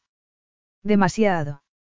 Ella había tratado de superar su cita con Jeremy, el chico de Cambridge, como una experiencia de la juventud. Y había confiado en que el escarnio de sus colegas por haberse asociado con el profesor Marin acabara olvidándose. No había sido así, todo el rechazo y el sufrimiento se había acumulado en su persona y ella, necesitaba respirar. Dejó el maletín y la bolsa y se sentó en la litera del compartimento. Era lo bastante grande para ella, con una mesa en un lado y una silla. También tenía un pequeño baño y pensó en quitarse el vestido de lentejuelas en cuanto el tren saliera de la estación. Los ojos se le llenaron de lágrimas. En ese momento, llamaron a la puerta y ella agarró el billete antes de abrir. ¿Qué crees que estás haciendo? Mateo Marín estaba en la puerta y todavía no se había quitado el smoking de la subasta. Se oyó un anuncio por los altavoces, pero ella no pudo comprenderlo. Su tristeza se transformó en rabia y frustración. Él había ido a detenerla porque, como todo el mundo, la infravaloraba. Ya no podía soportarlo más. Voy a buscar el lugar de las coordenadas. Has venido para impedírmelo. A decirme que no me lo permitirás. Por favor, dime que algún día te lo agradeceré, lo retó. Te escapaste en medio de la noche. Ni siquiera son las diez. Y sin decírmelo. No tengo por qué decírtelo. Sin preocuparte por tu seguridad. Ella soltó una carcajada de incredulidad. Los trenes son más seguros que los aviones. No estaba pensando en tu modo de transporte preferido, comentó él, y entró en el pequeño compartimento. No puedes marcharte sin un plan, y robándome otra vez. El octante es mío. El cuaderno es mío. Ahora estoy en esto igual que tú, o más. Ahora, vamos a bajar de este tren y regresar al hotel para pensar cuál es la mejor manera de llegar a esas coordenadas. ¿Quieres buscar las coordenadas? Preguntó Evie sorprendida. Por supuesto. El tren arrancó y Evie se tambaleó cayendo contra el torso de Mateo. Él se agarró a la litera superior con una mano y, con la otra, sujetó a Evie contra su cuerpo para que no se hiciera daño. Ella se agarró a su cintura y, como tenía la cabeza sobre su pecho, oyó el fuerte latido de su corazón. Mateo la sostuvo durante un instante y ella percibió su aroma embriagador. No recordaba cuándo había sido la última vez que alguien la había abrazado. Oyó que él blasfemaba en voz baja y trató de separarse, avergonzada por haber creado una fantasía a partir de un accidente. Nos bajaremos en la siguiente estación, dijo Mateo. Evie se mordió el labio inferior e hizo una mueca. ¿Qué pasa? Bueno, es que resulta que la próxima parada está. Sí. A 19 horas y media. Es Hong Kong. Furioso, Mateo dejó un mensaje en el contestador de Henry. No sabía qué tendría que hacer para disculparse con Lei Chen, pero encontraría la manera. Mateo odiaba quedar mal con la gente. De hecho, quizá fuera la primera reunión a la que iba a faltar. Estaba muy tenso y frustrado, Evelyn estaba en el baño y él no tenía más opción que descargar su ira por teléfono. Llamó a su asistente para que enviara a alguien a recoger sus cosas en el hotel y que pidiera un coche para que los recogiera a la llegada, en Hong Kong. Y su pasaporte. Después de una tensa negociación con el revisor del tren, le obligaron a comprar un billete y le pusieron una multa, todo después de confirmar que Evelyn estaba de acuerdo en que se quedara. Por un momento, pensó que no iba a aceptar que se quedara en el único sitio libre que quedaba en el tren. Se sentó en la silla junto al armario y miró hacia las dos literas del otro lado. La de arriba tenía una cinta amarilla atravesada, por lo que supuso que no se podía utilizar. Por eso, el revisor insistía tanto en que Evie le diera permiso. Se frotó los ojos. Le escocían por llevar tanto tiempo las lentillas. Por la mañana sería terrible. Solo hay una cama. El cese del sonido del agua fue el único indicativo de que Evelyn se disponía a salir del baño envuelta en una nube de vapor. Por fin se había quitado el vestido que lo había vuelto loco. Mateo pestañeó para humedecer las lentillas. Ella lo miró y suspiró. Siento de veras lo de tu reunión, pero no es culpa mía, repitió ella una vez más. ¿De veras? Si me hubieras dicho que te marchabas. Mateo, no estoy dispuesta a discutir sobre esto durante las próximas 19 horas. Una lástima, porque él estaba dispuesto a discutir sobre algo. Cualquier cosa, para calmar el deseo se había apoderado de él al imaginarse a Evie bajo el chorro de agua caliente. Pestañeó de nuevo. Ella se sentó en la litera frente a él y lo observó un momento. Suspiró y rebuscó en el maletín. Toma. Esto te servirá. Le dejó un par de gafas sobre la mesa que estaba entre la cama y la silla. Mateo las miró como si mordieran. Eran las de su padre. Él negó con la cabeza, confuso. Tenéis las mismas dioptrías. Me lo contó una vez, sonrió con tristeza. Somos ciegos como los murciélagos. Los dos, imitó a su padre con el mismo tono. Tu padre siempre las perdía, así que empecé a llevar unas de repuesto en mi bolso. Y cuando vine a Shanghái quise, gesticuló con la mano y se cayó. Ella había querido llevar un recuerdo de su padre. Él asintió y agarró las gafas. Gracias. Evelyn asintió y lo miró. Después sacó un cuaderno del maletín y empezó a anotar cosas. Él nunca la había conocido como secretaria de su padre, pero podía imaginarlos a los dos trabajando juntos. Lo que ella le había contado en el hotel lo había ayudado a comprender lo que su padre trataba de encontrar en su búsqueda de Isabella. No obstante, no estaba seguro de cuál era la motivación de Evelyn. No estaba seguro de que Isabella fuera también su motivación. Dijiste que mi padre fue la primera persona que te comprendió. Tus padres adoptivos, Carol y Alan, no te comprendían. Preguntó él con mucho cuidado. Ella dejó de escribir y se puso muy tensa por un instante. Respiró hondo y dijo. No, creo que nunca llegaron a entenderme. Alan es un inventor jubilado con varias patentes y Carol ama de casa. Su tono era frío y hablaba de forma forzada, sin contar anécdotas. Era como una presentación formal. No había ni una pizca de amor en sus palabras y él enseguida comprendió qué era lo que no le habían dado. ¿No fuiste feliz con ellos? Preguntó. Evie se mordió la lengua para no ser completamente sincera. Era una pregunta muy personal. Me dieron mucho más de lo que yo nunca les habría pedido, contestó.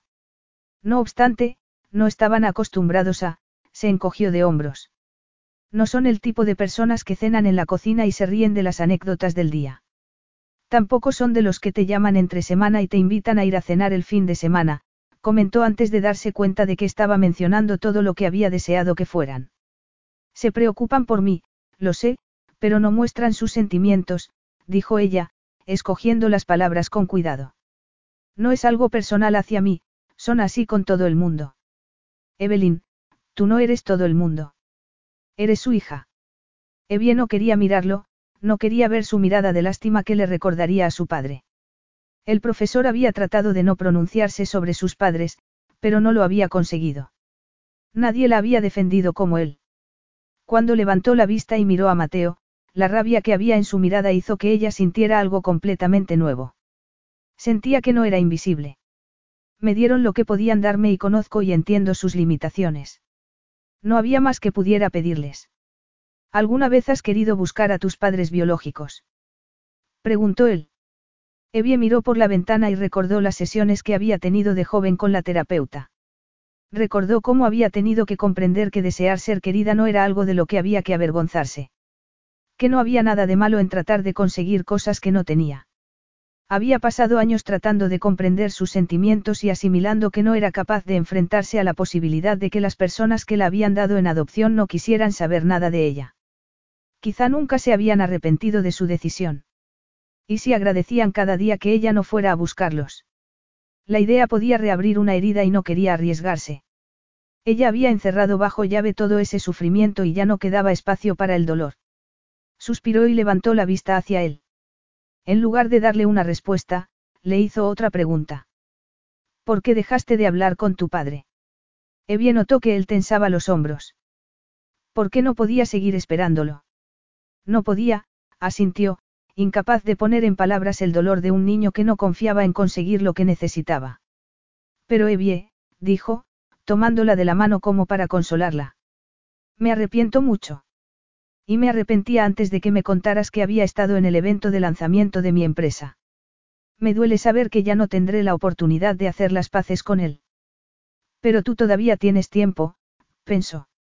No deberías permitir que el miedo te aleje de las cosas que quieres saber, Evie. Ella negó con la cabeza, como si pudiera evitar la posibilidad de que quizá tuviera razón. Si descubriese que mis padres biológicos no quieren conocerme, o que nunca se arrepintieron de darme en adopción, que sus vidas son mejores sin mí, no creo que pudiera soportar tanto rechazo, confesó Evie en voz baja. Cuando ya he sobrevivido a tanto. Evie siempre había conseguido mantener ese sufrimiento a raya, pero, de pronto, sintió que la inundaba como un tsunami. Se había sentido vulnerable y avergonzada de admitir sus sentimientos, así que, susurró en silencio la promesa que se había hecho hace años. No suplicaré que alguien me quiera nunca más. Miró a Mateo y recordó que la promesa era muy importante. Incapaz de sostener la intensidad de su mirada, miró por la ventana. Era tarde, pero no habían cenado todavía y, aunque no tenía nada de hambre, dijo. Iba a ir a por algo de comida a la cafetería. Iré yo, ofreció Mateo, poniéndose rápidamente en pie. Ella asintió. Debería haber utilizado ese tiempo para repasar las investigaciones sobre Isabella y Loriella, no tratando de conocer a Mateo Marín. En cuanto él salió al pasillo, ella sintió que los ojos se le llenaban de lágrimas y trató de contenerlas hasta que él cerrara la puerta. Mateo fue vociferándose durante todo el camino hasta la cafetería y vuelta, ignorando las miradas divertidas de otros pasajeros, no debería haber hecho esa pregunta a Evie. ¿Para qué? Para satisfacer su propia curiosidad. Para apuntalar sus propias defensas a expensas de ella. Era un punto bajo, incluso para él. Y por mucho que odiara admitirlo, él no la había rechazado también. No podía mentirse. Lo había visto en la mirada de Evie en el hotel. Él sabía lo que ella quería y se había retirado. Y tratando de protegerla, probablemente le había hecho más daño. Abrió la puerta del compartimento con una mano mientras que, con la otra, sujetaba varios paquetes de comida poco saludable, solo para descubrir que Evie se había quedado dormida. Tenía la cabeza apoyada sobre el brazo que, a su vez, estaba estirado sobre el cuaderno. Parecía tranquila en comparación con la intensa emoción que había provocado que él saliera del compartimento. Él suspiró y se sentó a su lado. No podía dejarla así. Al día siguiente le dolería todo el cuerpo. Intentó levantarla y colocarla mejor en la litera, pero en el momento en que la levantó, ella se movió contra él y se quedó allí. Su única opción era permanecer como una estatua y destrozarse el cuello, o apoyarse contra la pared y dejar que ella durmiera contra él. Su cuerpo sabía muy bien lo que deseaba y, por primera vez, Mateo decidió no resistirse. Se quitó los zapatos y, sujetando a Evie con una mano, consiguió quitarse la chaqueta del smoking y sacarse la camisa del pantalón para ponerse lo más cómodo posible. Se apoyó contra la pared y la acomodó contra su cuerpo, apoyándole la mejilla contra su torso. Después observó su cabello de mechas rojizas y le acarició un mechón. Era suave y sedoso. En su imaginación, le acariciaba el cabello de la nuca y ella echaba la cabeza hacia atrás, dejando su cuello expuesto ante sus labios, y en su lengua recordó el sabor a cítrico y... Cielos. ¿En qué estaba pensando? No solo ella era claramente inocente, sino que también era vulnerable a nivel emocional, gracias a las personas que deberían haberla protegido. Ella se movió y él se aclaró la garganta, tratando de no perder el control. Sin moverla demasiado, alcanzó el cuaderno que Evelyn había estado leyendo. Suponía que, si iba a ir a buscar el tesoro, al menos tendría que estar preparado. Miró el cuaderno con las gafas que ella le había dado. Evie tenía razón. Eran perfectas para él y ni siquiera sabía que tenía las mismas dioptrías que su padre. Mientras leía las anotaciones, vio que había preguntas en los márgenes acerca de lo que pensaría su padre, o de si opinaría lo mismo que ella. Y en su cabeza, imaginó a una estudiante que echaba de menos a su mentor, encontrando su propio camino y sus propios descubrimientos sin apoyo alguno del mundo académico. Y aunque le removía la conciencia, ella se acurrucó mejor contra su cuerpo. Evie agarró la sábana al despertarse. Se sentía dolida y desanimada, pero al mismo tiempo sentía algo mucho más persistente. Estaba rodeada de calor, y el olor que inundaba sus sentidos era una mezcla de sal y madera. Recordaba ese aroma, Pero no podía localizarlo medio dormida. El deseo se apoderó de su piel y de su entrepierna. Ella movió las piernas para calmar la sensación y se detuvo al sentir la tela de un pantalón de hombre. No solo de un hombre. De Mateo. Abrió los ojos y se percató de que lo que agarraba era la tela de su camisa, la otra mano la tenía entre la mejilla y su torso. Paralizada, notó una ligera presión en la parte trasera de la cabeza y, por el reflejo de la ventana, vio que estaba prácticamente tumbada encima de Mateo y que él tenía la mano sobre su cabeza. Se mordió el labio inferior para no moverse, asustada de que Mateo despertara y la encontrara abrazada a él. El rostro de Mateo miraba hacia el otro lado y con la barbilla inclinada hacia la cabeza de Evie. Las gafas las tenía en la mano que colgaba de la cama, y sobre el cuaderno de Evie que estaba en el suelo. Ella se percató de que debía de haberse quedado dormida en la mesa. Aunque eso no explicaba cómo había acabado encima de él. El sonido de su corazón reverberó en su cabeza, poderoso e interminable. Así era como ella pensaba que él era. Estaba fascinada por su persona, y por la seguridad en sí mismo que mostraba. Ella lo había notado momentos antes de que él la besara en su dormitorio, antes de que él descubriera quién era ella. Al recordar el momento del beso, su cuerpo reaccionó, los pezones se le pusieron turgentes y ella supo que solo él podría calmar su deseo, aunque nunca lo haría. Recordaba cómo él se había apartado de ella en el hotel, mirándola con expresión de disculpa y distancia. Y si ella continuaba tumbada allí soñando como una adolescente, solo conseguiría hacerse más daño. Él se movió y levantó el brazo que tenía colgando para colocarlo sobre ella, y abrazarla. Sorprendida, ella lanzó un chillido y él murmuró que se volviera a dormir. Evie deseaba hacerlo. Deseaba dormir abrazada a alguien, envuelta en su calor y en la promesa de lo que podría suceder cuando despertara. Pero no podría. En ese preciso momento, el tren comenzó a aminorar la marcha. ¿Qué ocurre? preguntó el medio dormido. Hemos llegado, repuso ella. Capítulo 7. El coche que el secretario de Mateo había pedido para que los recogiera en la estación de Hong Kong los acercó a un pequeño aeropuerto privado donde un vuelo los llevaría a Maya Airport en Maluku. Desde allí, los transportarían hasta las coordenadas. El transporte resultó ser un yate de 105 pies con doble motor, jacuzzi, tres suites, cocina y habitaciones para la tripulación, que tenía un valor mucho mayor a lo que él había pagado por el octante. Necesitas un plan, Evelyn, dijo él, desde el muelle donde estaba anclado el yate de lujo. Tengo un plan, dijo ella, entregándole el maletín a una mujer vestida de uniforme blanco. ¿De veras? Sí, este barco me llevará a la isla ubicada en dichas coordenadas. Una isla inhabitada, de las Key Islands. ¿Y si hace mal tiempo? El yate tiene estabilizadores de última generación, señor, le informó la mujer uniformada. Él la miró como diciendo, eso no ayuda, gracias. ¿Por qué me lo pones tan difícil? Preguntó Evie. Porque para ser un genio, no estás pensando bien. Necesitas una base de operaciones. Necesitas hacer tu investigación, recoger información y después ir al lugar. Te pareces mucho a tu padre en estos momentos. Nunca me lo habían dicho. Evelyn suspiró. Esta será mi base de operaciones. Amarraremos, atracaremos. Echaremos el ancla, señorita, le aclaró la mujer del uniforme blanco. Gracias, dijo Evelyn. Eche el ancla lo más cerca posible de las coordenadas y yo valoraré desde allí. Mateo miró hacia el mar. Dime, cuando te metes en un viaje que para mí ha durado 20 años, pero para ti, 24 horas, pensabas que ibas a estar al mando. ¿Qué? Por supuesto que no, contestó él, disgustado por ser tan transparente. De acuerdo. Siento que te quedaras atrapado en el tren conmigo y siento que te hayas perdido esa reunión tan importante. Ella se cayó en cuanto él se acercó e invadió su espacio personal. Y si su cuerpo estaba ardiendo por estar tan cerca de la mujer que había dormido sobre él las últimas ocho horas, él trató de ignorarlo. Solo que no le resultó tan fácil ignorar la llama de deseo que vio brotar en los ojos de ella. Voy a ir contigo, dijo él. Bueno.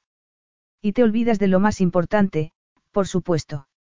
Que es mío, dijo él, agarrando el cuaderno de piel que ella tenía en la mano y subió a bordo del yate, ignorando todas las alarmas que habían saltado en su cabeza.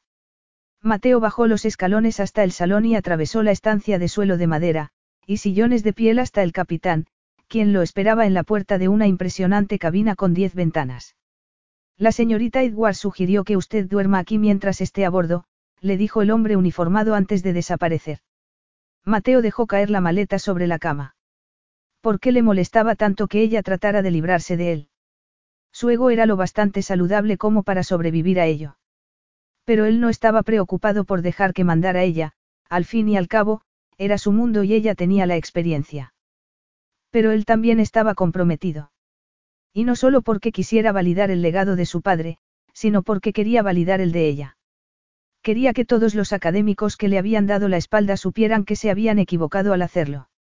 El deseo era tan fuerte, que se había olvidado por completo de hablar con Henry sobre Leichen.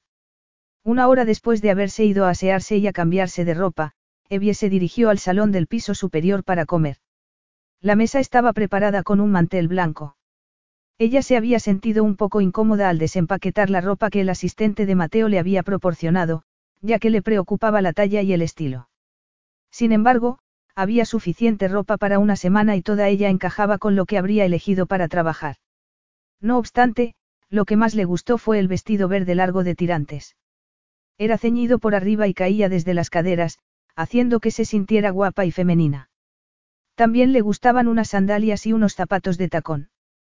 Cuando se volvió para mirar su reflejo en el espejo, la presión de la tela contra su cintura le recordó a la mano de Mateo cuando la abrazó. Se le aceleró el corazón y, una vez más, la invadió un fuerte deseo. Se habría cambiado de ropa si no fuera porque la estaban esperando para comer. Y después, al acercarse a la mesa, trató de no ilusionarse esperando una reacción por parte de él. El hombre en cuestión estaba apoyado en la barandilla de proa mirando al horizonte. Ella no pensaba que podría estar más atractivo que vestido con smoking, pero ataviado con pantalones de lino y camisa blanca estaba letal. La brisa marina alborotaba su cabello. Ella posó la mirada sobre sus hombros y permitió que el deseo de que la abrazara se desvaneciera con la brisa. Después se fijó en que estaba muy tenso y recordó que el profesor se ponía así cuando no conseguía lo que quería. Evie estuvo a punto de sonreír. Mateo y su padre se parecían en muchos aspectos. Se alegraba de que Mateo hubiera decidido acompañarla, no solo porque fuera el hijo del profesor, sino por él. Los últimos dos años habían sido tristes y solitarios. Evie llegó a la mesa donde Annie, la azafata que los había recibido en el muelle, rellenaba dos copas de vino blanco antes de retirarse. Evie notó que Mateo se volvía hacia ella y se le puso la piel de gallina. Era consciente del efecto que tenía sobre ella. No sería tan cruel como para provocarla de esa manera después de haberla rechazado en el hotel. La frustración se apoderó de ella. A pesar de la promesa que había hecho, deseaba vehementemente a alguien que no la deseaba. Tratando de contener la emoción, se sentó a la mesa y vio una gran selección de pescado. No obstante, en cuanto Mateo se sentó frente a ella, perdió el apetito. De cerca estaba mucho más atractivo. Al instante, se le aceleró el pulso, como si su cuerpo estuviera respondiendo a su llamada, y un fuerte calor se apoderó de su piel. Tratando de contener todo aquello, se centró en el trabajo que tenía que hacer. La reina había decidido no contarle a su padre nada acerca de las coordenadas que habían encontrado en el octante hasta que Evie no evaluara la situación. Una vez supieran de qué se trataba, tomarían decisiones. Y allí, por fin, ella se permitió sentirse entusiasmada profesionalmente. La esperanza de que por fin encontraran la prueba de lo que el profesor había buscado durante tanto tiempo. Pero tú qué estás buscando? Evie levantó la vista y se encontró con que Mateo le ofrecía una copa de vino. La aceptó, evitando rozar su mano para nada. ¿Qué crees que vamos a encontrar? Preguntó él, acomodándose en la silla y bebiendo un sorbo de vino. En la isla. No tengo ni idea, confesó, y bebió un sorbo pensando que quizá recuperaría el apetito. Espero que ducados o florines, las monedas que se utilizaban en la Compañía de las Indias Orientales holandesas. Si tenemos suerte, quizá joyas que podamos relacionar con alguien en concreto. Esperas encontrar tan poca cosa. Poca cosa. Sería muchísimo. No es como en las películas, Mateo. Uno no se encuentra un cofre lleno de tesoros. O un barco pirata, añadió. Evie sonrió. O un barco pirata. Sinceramente, no creo que quede mucho por descubrir después de más de 400 años. Posiblemente ya hayan encontrado casi todo, así que localizar algo, sería increíble. Estás entusiasmada, comentó él. Sí, tú no. Le preguntó. Mateo deseó poder decir que no lo estaba, pero sería mentir. Eres igual que mi padre, le dijo, recordando cómo se entusiasmaba su padre cuando, de niño, le contaba las historias de princesas piratas. Mateo deseaba irse con él. Soñaba con peleas de espadas y búsquedas de tesoros y jugaba con su padre, quien alimentaba su imaginación. Si pudieras elegir lo que encontrar, ¿qué sería? Preguntó. Me gustaría encontrar alguna prueba de ellos. ¿Ellos? Preguntó él, sin tener muy claro de qué estaba hablando. Evie pestañeó como si acabara de darse cuenta de lo que había dicho, y se echó para atrás una pizca como para distanciarse de lo que había revelado. Evie. Mateo insistió. Creo que Loriella y su primer oficial estaban casados, explicó. No recuerdo que mi padre hablara de eso. No lo hacía. No era su teoría, confesó. Es la tuya. Sí. Él la miró con paciencia, retándola a que le contara su teoría sobre Isabella. No sabes lo que estás preguntando, dijo ella, negando con la cabeza. Ya me han ridiculizado bastante solo por apoyar la investigación del profesor Marín. Una arqueóloga siguiendo una leyenda imposible. No volveré a trabajar nunca más. Agarró la copa de vino y bebió un poco. Solo soy yo, dijo él, convencido de que era lo más importante que quería saber sobre ella. Evie suspiró. Creo que después de que la princesa Isabella sobreviviera al ataque del barco, se unió todavía más a su primera pareja, quien le enseñó todo lo que necesitaba saber. Creo que demostró su valía ante él y ante la tripulación y que se cambió el nombre para mostrar que su lealtad era mayor hacia ellos que hacia su propia familia. Creo que los rumores se difundieron para denigrarla y destruir su ánimo, pero ella no lo permitió. Él se preguntaba si ella podía ver el paralelismo que había entre ella e Isabella. Porque cómo no se daba cuenta de que la fortaleza que admiraba en la princesa pirata era la misma que ella mostraba cada día ante los colegas que le habían dado la espalda, o ante la familia que la había abandonado. Tú la admiras, comentó él. Por supuesto. Cuando todos la daban por muerta, en lugar de abandonar, ella continuó y dirigió a algunos de los mercenarios más peligrosos del mundo en aquellos momentos. Y eso la llevó hasta un hombre que la respetaba, sin preocuparse por su género o inexperiencia. Un hombre que la siguió en lugar de tomar el mando, como era su derecho. Sin embargo, él la incluyó en su vida y la compartió con ella, apoyándola y permitiendo que brillara por sí misma. Era un verdadero compañero. Él percibió la nostalgia en su voz y se le aceleró el corazón. Podía verlo en su mirada, la melancolía, la esperanza. Y se le ocurrió que Evelyn quería algo que estaba mucho más distante de lo que él podía imaginar. De pronto, se creó un abismo entre ellos y, de alguna manera, ella lo percibió también. Mateo. No es nada, comentó él.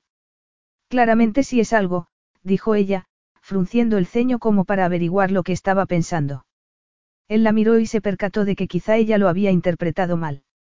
No, Evelyn, yo, no tienes que avergonzarte o preocuparte de tu teoría acerca de Loriella y su esposo, si es que él lo era, odiaba la idea de haberle dado espacio para compartir sus pensamientos y que después se lo hubiera quitado. Pero, negó con la cabeza. Pienso que ese tipo de relaciones no son reales o duraderas. Creo que lo que tú estás buscando sobre Isabella y su primera pareja es una fantasía como... ¿Como lo del tesoro? Preguntó ella. No, solo creo que es ingenuo. Ingenuo. Cielos. Se estaba equivocando, pero estaba frustrado y molesto por su furia. Porque él había visto lo que sucedía cuando uno de esos amores para toda la vida, salían mal. No era eso precisamente lo que les había pasado a sus padres. La rabia de muchos años atrás surgió de nuevo en él y no pudo evitar decir. Sí, ingenuo, dijo él, negando con la cabeza. Mi madre creía en ese tipo de matrimonio, en ese tipo de compañero, y que consiguió. Nada. Nada aparte de llorar hasta quedarse dormida, cada una de las noches del año después de que regresáramos a España. Nada aparte de tener que comenzar de nuevo bajo la mirada compasiva de una familia a la que nunca le pareció buena idea que ella se casara con un académico británico. Y de tener que fingir que todo iba bien, cuando por dentro estaba destrozada. Pero ¿sabes cuál fue el verdadero motivo para que dejara a mi padre? No fue porque no lo amara, comentó. No fue porque no quisiera estar con él. Fue por mí. Fue porque no podía soportar ver cómo me decepcionaba cada vez que mi padre se olvidaba de un cumpleaños, o de una comida especial, o de que me había prometido que me leería un libro esa noche, o que asistiría a mi graduación. Así que, si eso es lo que ofrece el amor verdadero, yo paso, gracias. Mateo, Evelyn estiró la mano, pero él retiró la suya, incapaz de contener sus emociones tal y como había hecho hasta entonces. ¿Sabes qué? Sinceramente, no conozco ni un solo matrimonio que haya durado. La madre de Henry, lo crió sola, incluso en mi junta directiva hay dos matrimonios rotos y uno a punto del divorcio. Carol y Alan siguen casados, señaló ella. Y son el emblema del amor y el cariño, soltó él, y observó que ella palidecía. Un sentimiento de culpa lo invadió por dentro. Evie, yo. Ella se levantó de la silla y él blasfemó al ver sus ojos llenos de lágrimas. Si me disculpas, y, sin encontrar palabras para terminar la frase, ella desapareció. Mateo no pretendía disgustarla. Porque todo lo hacía mal respecto a ella. Tres horas más tarde. Evie, miró por la ventana de su camarote con los ojos un poco hinchados. La conversación con Mateo había sido dolorosa, pero más para él que para ella.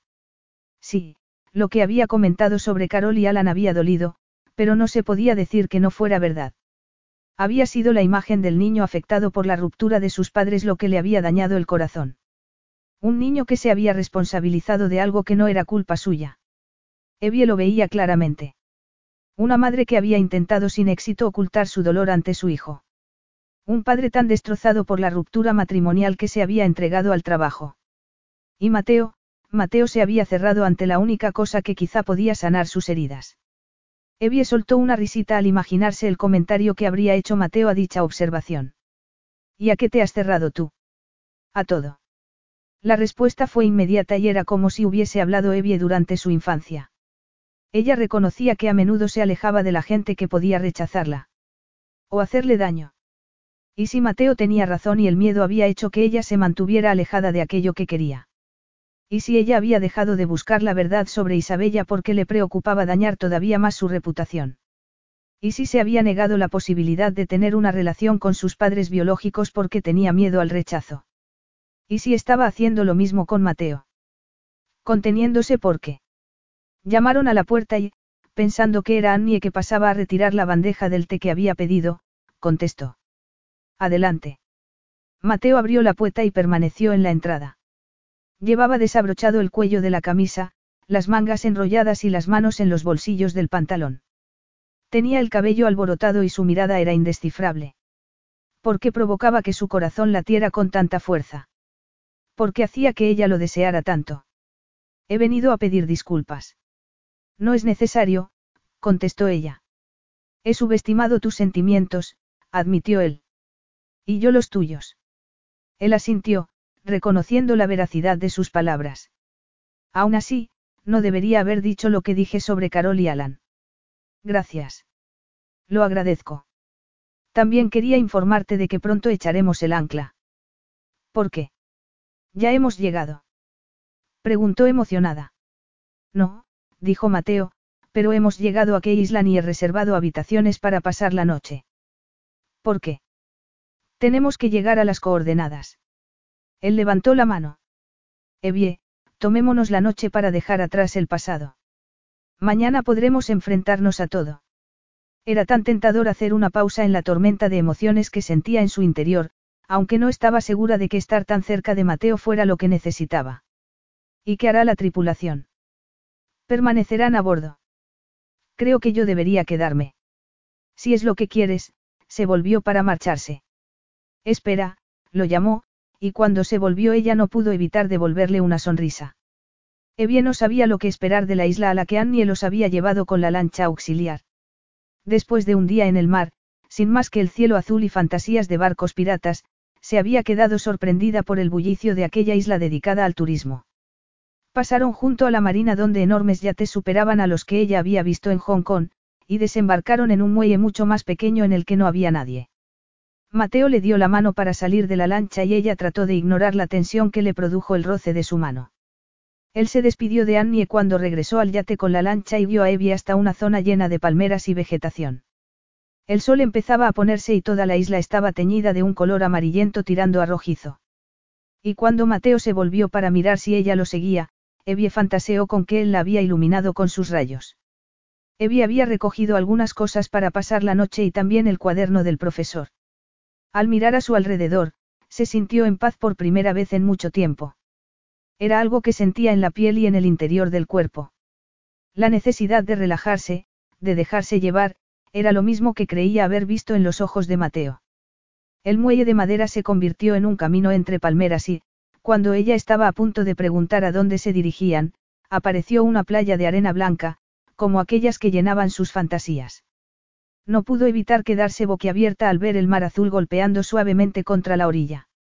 En medio de la bahía, entre varias palmeras, había cuatro cabañas con tejado de paja y una ristra de luces colgada de los aleros.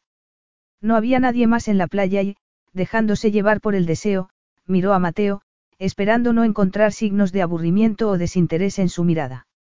Sin embargo, él la miró con entusiasmo contenido y las palabras que salieron de sus labios le robaron el corazón. Bienvenida al paraíso. Capítulo 8. Una vez más, Mateo se encontró maravillado al ver lo expresiva que era Evie. Él podría haber descrito todo lo que ella experimentó al ver el atardecer en la playa. Pero asombro era lo que él mejor reconocía de todo.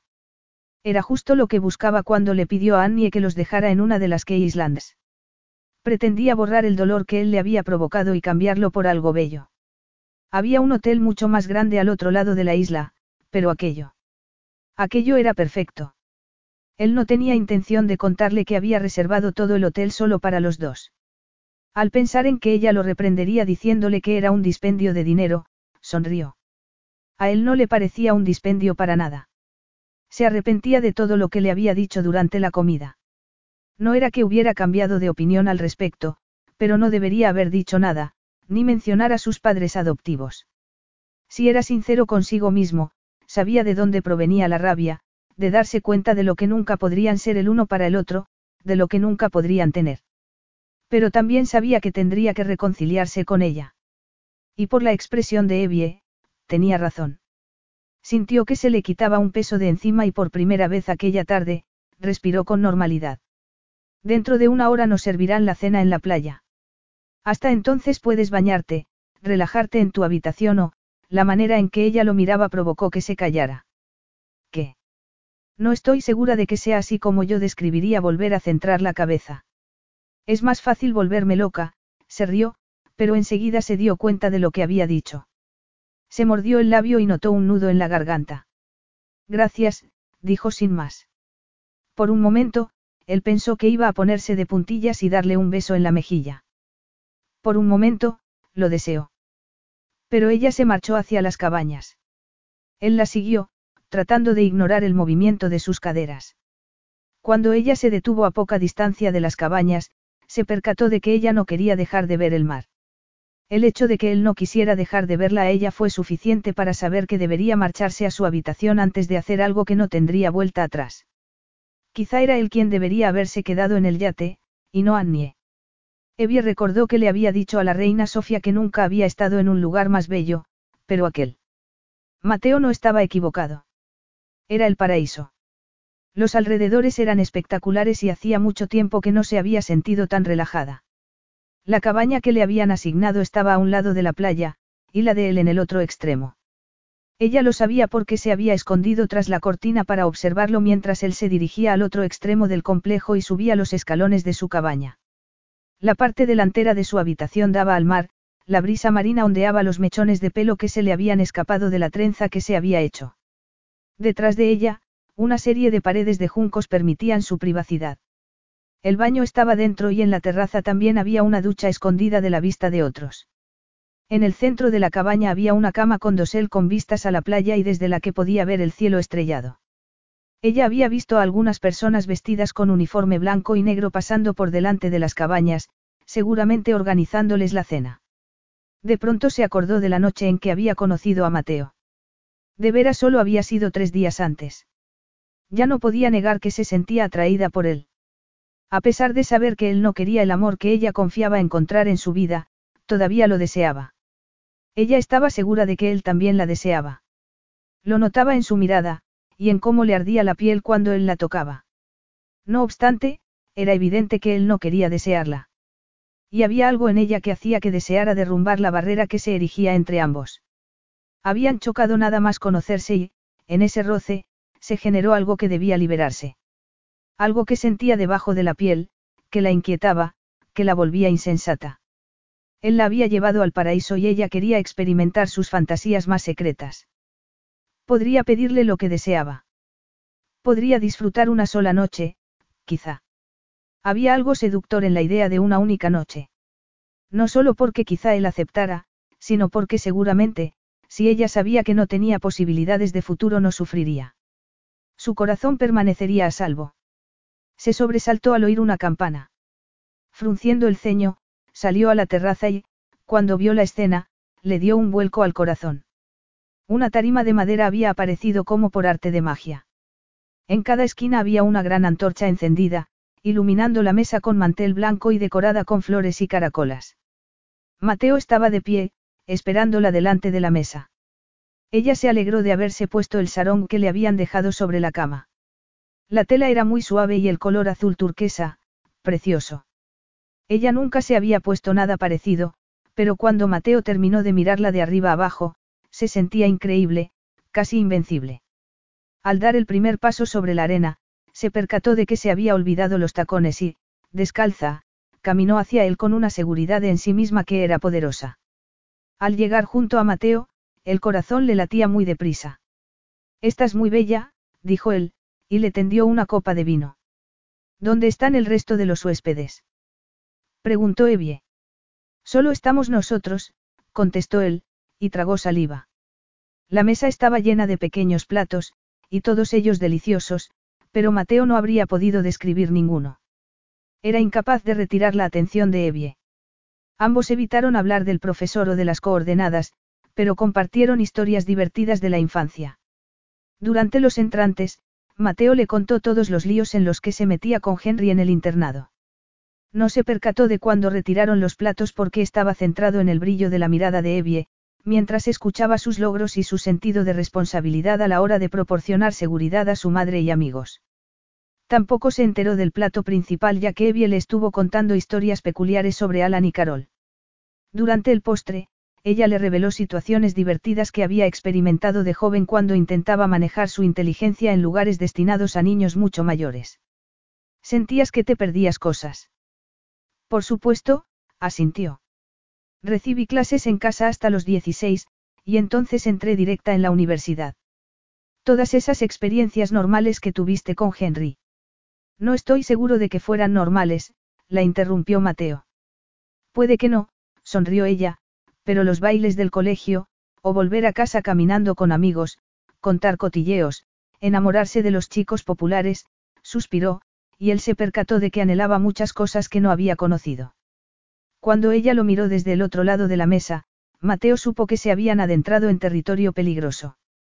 La manera en que ella lo miraba provocaba que se le acelerara el corazón y que el ambiente se cargara de sensualidad. Él deseaba responder, era como el canto de una sirena que terminaría lanzándolo sobre las rocas si no tenían cuidado. Hay cosas que yo. Evie, su tono era de súplica. Necesitaba que parara. Durante aquellos tres días la estaba conociendo demasiado. Era una mujer increíble, poderosa, orgullosa, inteligente. La admiraba. Y no quería hacerle daño. No quería darle falsas esperanzas acerca de un futuro que no le podía ofrecer. Ella se mordió el labio y lo miró. El deseo que había en su mirada se mezclaba con un sentimiento de rabia y parecía una chispa a punto de convertirse en llama. Hay cosas que quiero, repitió ella con voz temblorosa. Su determinación lo llevó al límite y Mateo se debatía entre marcharse de allí o abrazarla de una vez. Se disponía a decir algo cuando Evie se levantó de la silla y rodeó la mesa despacio, con los pies descalzos sobre la tarima de madera. Hay cosas que deseo y que si no las digo ahora, hizo una pausa. Él pensó que lo había comprendido. Pensó que quizá no encontrara el coraje suficiente para continuar, pero se equivocaba. La había subestimado de nuevo, y sería la última vez. Si no las digo ahora, me sentiré pequeña. Y poca cosa. Y no quiero ser poca cosa. Quiero ser tan fuerte como Isabella cuando se enfrentó a los piratas que atacaron su barco. Quiero ser tan feroz como ella cuando defendió a su tripulación contra su prometido.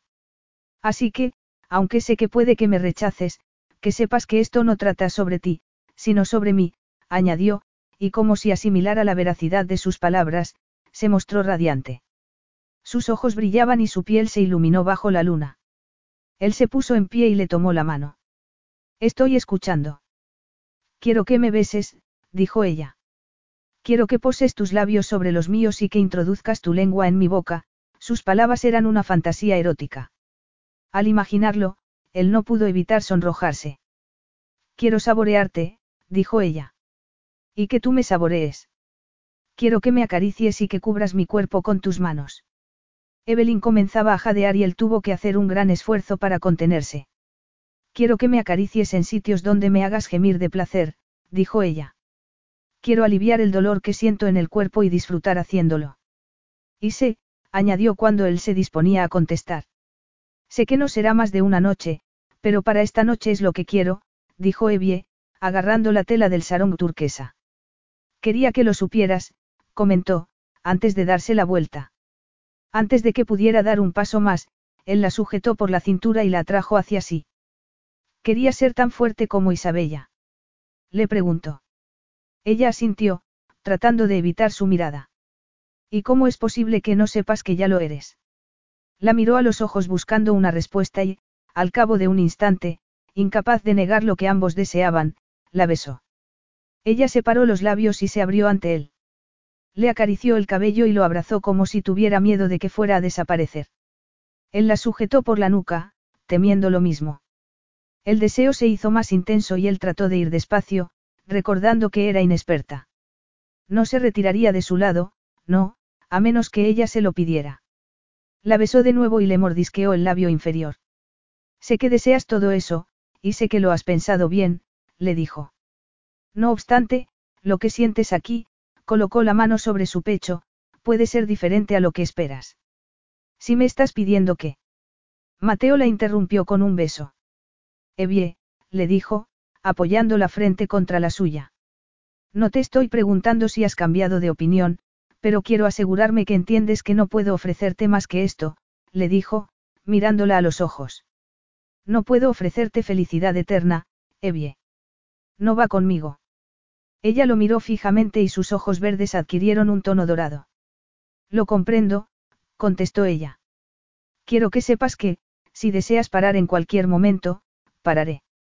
Si crees que hemos llegado demasiado lejos, o si necesitas un respiro, pararé y no cambiará nada entre nosotros. Quiero que lo sepas. Era como si alguien hubiera retirado todos los obstáculos del camino. En ese momento, Evie comprendía a Mateo perfectamente, y se sentía comprendida. Confianza. Eso es lo que era. Confiaba en ella con respecto a él, y él confiaba en que ella fuera sincera consigo misma. Evie no sabía lo que sentiría con aquello, pero deseaba descubrirlo. Se puso de puntillas y lo besó en los labios. Una vez, dos. A la tercera, le acarició el labio con la lengua y la boca y, entonces, descubrió el paraíso. Mateo la tomó entre sus brazos y la acarició. Ella notaba tensión en la entrepierna, comenzaron a temblarle las piernas y él la tomó en brazos y, sin dejar de besarla, la llevó hasta la cabaña, subió por los escalones de madera y entró en una habitación parecida a la de ella. La dejó sobre la cama y ella se fijó en los cientos de velitas que iluminaban la estancia. Era como estar en el centro de las estrellas. Él permaneció de pie y se desabrochó la camisa de lino sin dejar de mirarla. Ella se mordió el labio. Intelectualmente no comprendía la reacción que tenía hacia él, pero sabía que era única. Y que nunca volvería a sentir lo mismo.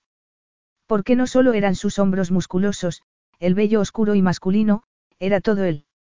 Ella levantó las manos para soltar el lazo que ataba el sarong al cuello, deseando estar desnuda como él.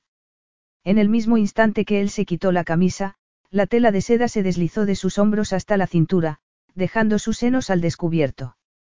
Algo poderoso y femenino se reflejaba en el brillo de la mirada de Mateo. Y ella, que había pasado años sintiendo vergüenza y temiendo el rechazo, se sentía casi invencible. Mateo caminó hacia ella, y cuando Evie se tumbó en la cama, él se colocó encima. Evie, si hubiera sabido que estabas desnuda bajo la tela del sarong, susurró él contra su cuello antes de besarla una y otra vez, no habríamos probado bocado. Eres preciosa, le dijo. Le acarició el lateral de cuerpo, acercándose peligrosamente a uno de sus senos. Solo era el principio de lo que le podía ofrecer, y de lo que ella deseaba. Él, entregado a la pasión, como ella. Entonces, deslizó la mano bajo la tela a la altura de la cadera y a Evie se le aceleró el corazón. La sujetó con fuerza y ella lo abrazó, ansiosa por liberar su deseo. Él la acarició el muslo y le separó las piernas con cuidado. Apenas la había tocado y ella ya estaba gimiendo. Le acarició la piel del muslo una y otra vez, antes de meter los dedos bajo la cinturilla de su ropa interior. Ella se estremeció. Giró la cabeza y ocultó el rostro contra el hombro de Mateo, disfrutando de las exquisitas sensaciones que él le proporcionaba. El calor le estaba sonrosando la piel y el placer hacía que sus respiraciones fueran más cortas. Oh, cielos, era lo más exquisito que había conocido. Él le cubrió un seno con la boca y ella arqueó el cuerpo, el sonido de sus súplicas era casi tan erótico como sus dedos. Ella jadeaba de deseo y él se retiró para mirarla, mostrando su miembro. El placer era mutuo. Y mientras él la observaba, segura entre sus manos, se fue excitando cada vez más hasta que apenas podía respirar. Entonces, lo notó en su interior. Jugueteando con un dedo mientras introducía otro en su cuerpo, satisfaciéndola casi tanto como ella deseaba, pero suficiente para que alcanzara el éxtasis. Mateo nunca había visto nada más perfecto. Tenía el pulso acelerado, como si hubiese experimentado su propio clímax. El sudor cubría su frente y su espalda. Evie comenzó a abrir los ojos y él deseó besarla, acariciarla, descubrir cada una de sus expresiones y observarlas maravillado. Él siempre había dado prioridad al placer de su compañera, disfrutándolo tanto como el propio, pero aquello era adictivo y deseaba más, anhelaba descubrir hasta dónde podía darle placer. Ella lo miró un momento, como si tratara de comprender lo que había sucedido, pero mientras lo miraba, él sintió una potente conexión que lo asustó más de lo que le gustaba admitir. Evie se sonrojó y suspiró. Él se mordió el labio para no besarla de forma apasionada. Ella se disponía a agarrarle los pantalones, pero él le sujetó la mano. Podemos parar aquí, Evie. Gracias, dijo ella, y apoyó la mano en su torso, pero no quiero parar, contestó. ¿Tú sí? preguntó. El deseo que lo invadía era tan intenso que la idea de verla derrumbarse de nuevo tras un orgasmo pudo contra sus buenas intenciones. No, contestó, antes de retirarle la mano y terminar de desvestirse con rapidez.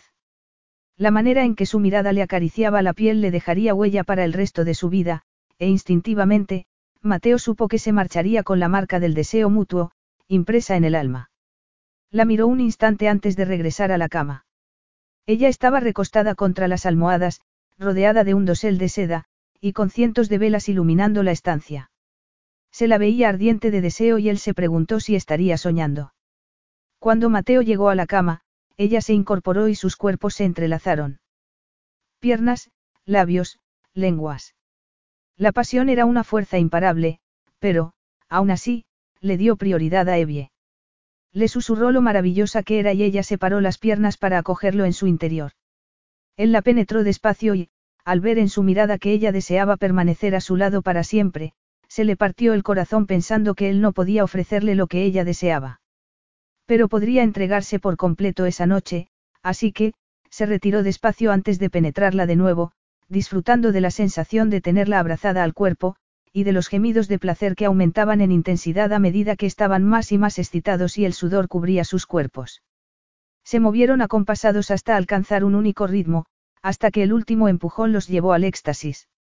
Fue la experiencia más erótica que Mateo había vivido nunca y, en ese momento supo, que nadie podría hacerle sentir lo mismo. Capítulo 9.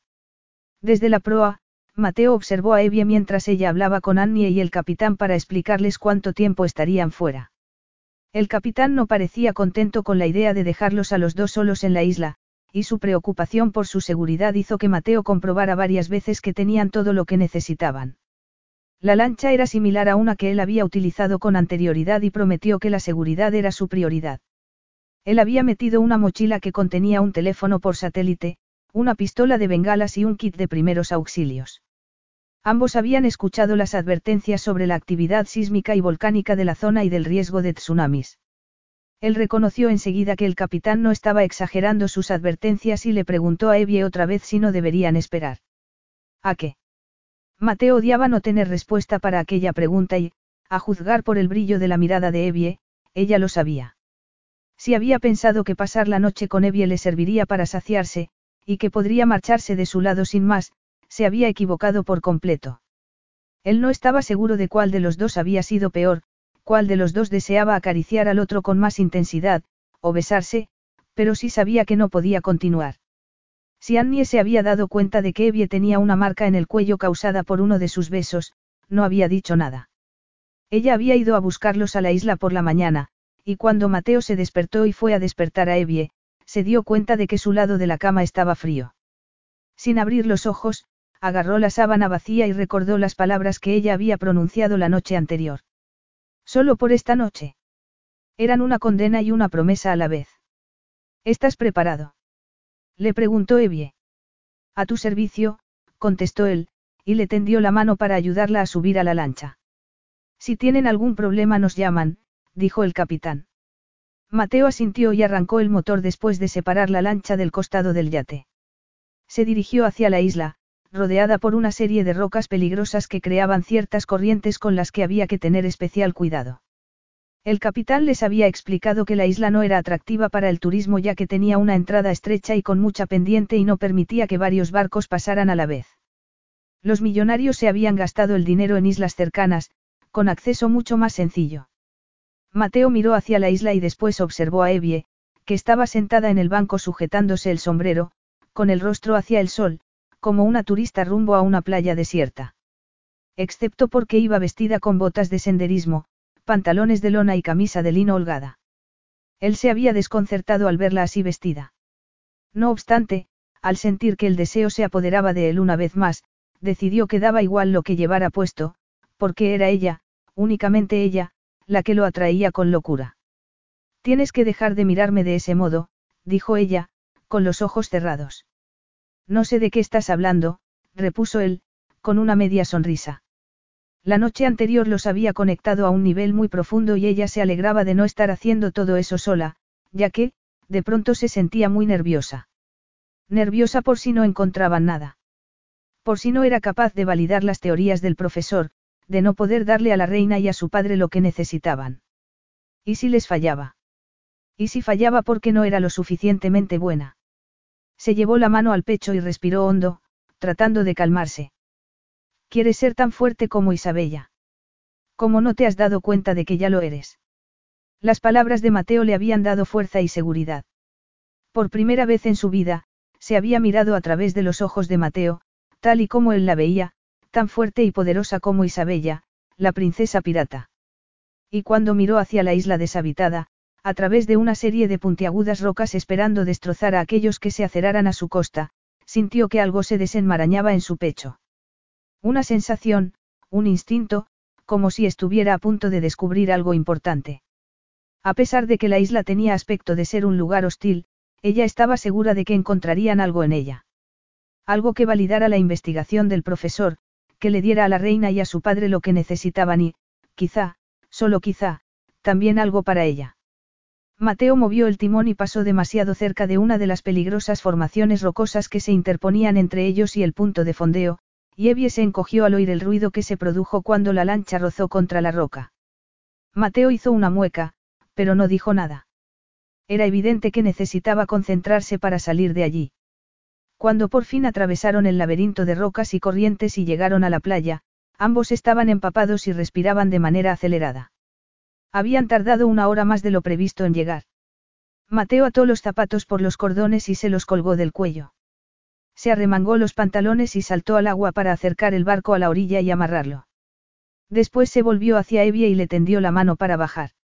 Ella no pudo evitar recordar la noche anterior, cuando él la llevó hasta la playa donde cenarían a la luz de la verla. Su cuerpo reaccionó ante el recuerdo de lo que habían compartido esa noche, la única noche que ella le había pedido. Solo una. Nunca se arrepentiría de haber pedido lo que deseaba. Y aunque no volvería a disfrutar de más noches como aquella, jamás se arrepentiría de lo que habían compartido. Mateo la llamó por su nombre, como si se hubiera dado cuenta de que su mente estaba en otro lugar. Ella lo miró, le dio la mano y saltó a la arena, ajustándose la mochila y mirando el GPS para localizar dónde se encontraban en relación con las coordenadas. Esperó a que Mateo se pusiera los zapatos y él asintió cuando estuvo listo. Esta es tu película, Evelyn. Tú me guías, yo te sigo. Si fuera verdad, pensó ella. Una hora más tarde, después de ascender por un sendero difícil y deteriorado, llegaron a la cumbre de la isla. Hasta entonces, la vegetación espesa les había protegido del sol, pero en la cumbre quedaron expuestos ante el cielo azul. El sol calentaba con fuerza y, cubriéndose los ojos con la mano, Evie miró hacia el mar de Filipinas e imaginó naves del siglo XVIII navegando en la distancia. El sonido del latido de su corazón era como los cañonazos piratas, y casi podía oír el susurro de Isabella, suplicándole que la encontrara. Una gota de sudor cayó por su espalda, al mismo tiempo que Mateo le colocaba una botella de agua fría en las manos y la movía hacia la sombra. Bebe, le ordenó. Ella negó con la cabeza.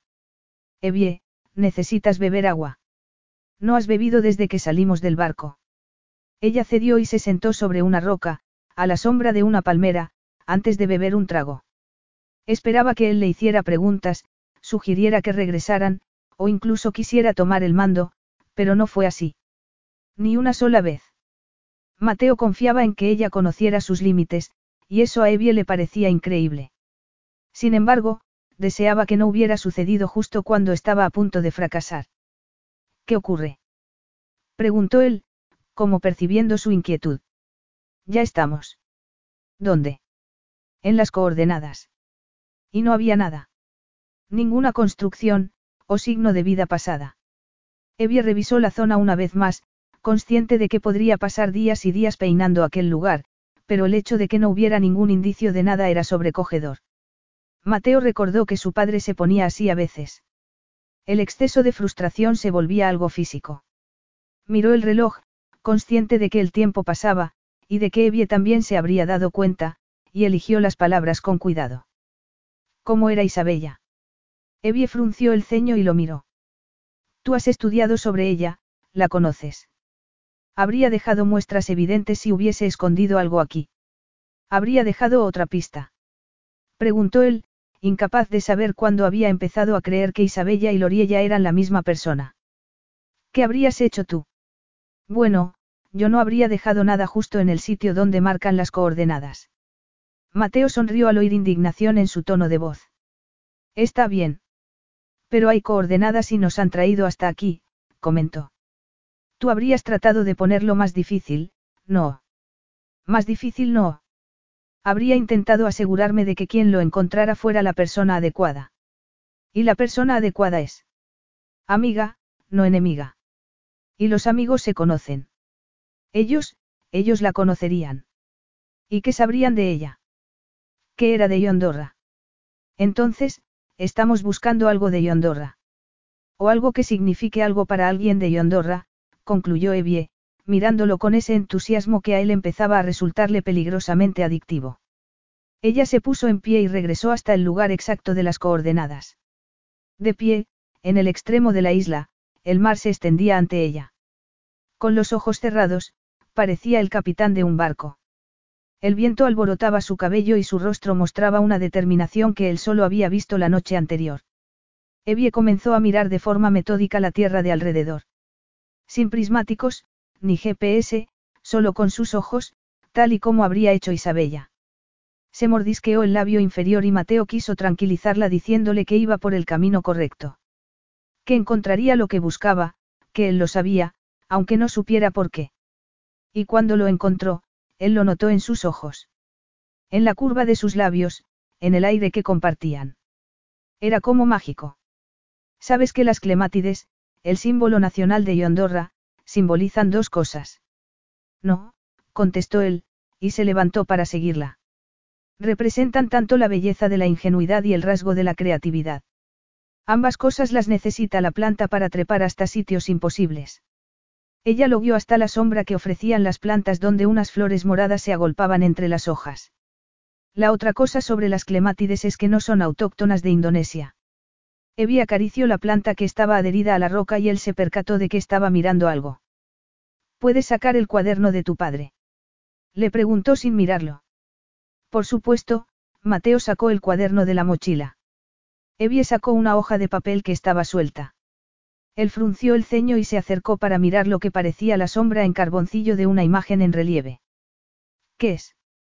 Siempre pensé que era un garabato, pero... Evie sujetó la imagen del papel sobre el detalle que había encontrado en la piedra bajo la planta de clemátides. Encajaban a la perfección. Durante todo ese tiempo, la imagen había estado guardada en el cuaderno del profesor. Ella nunca le había preguntado sobre ella y él nunca había mencionado de dónde provenía, pero Evie observó las marcas grabadas en la roca y vio que eran una imitación de la imagen que había en el octante.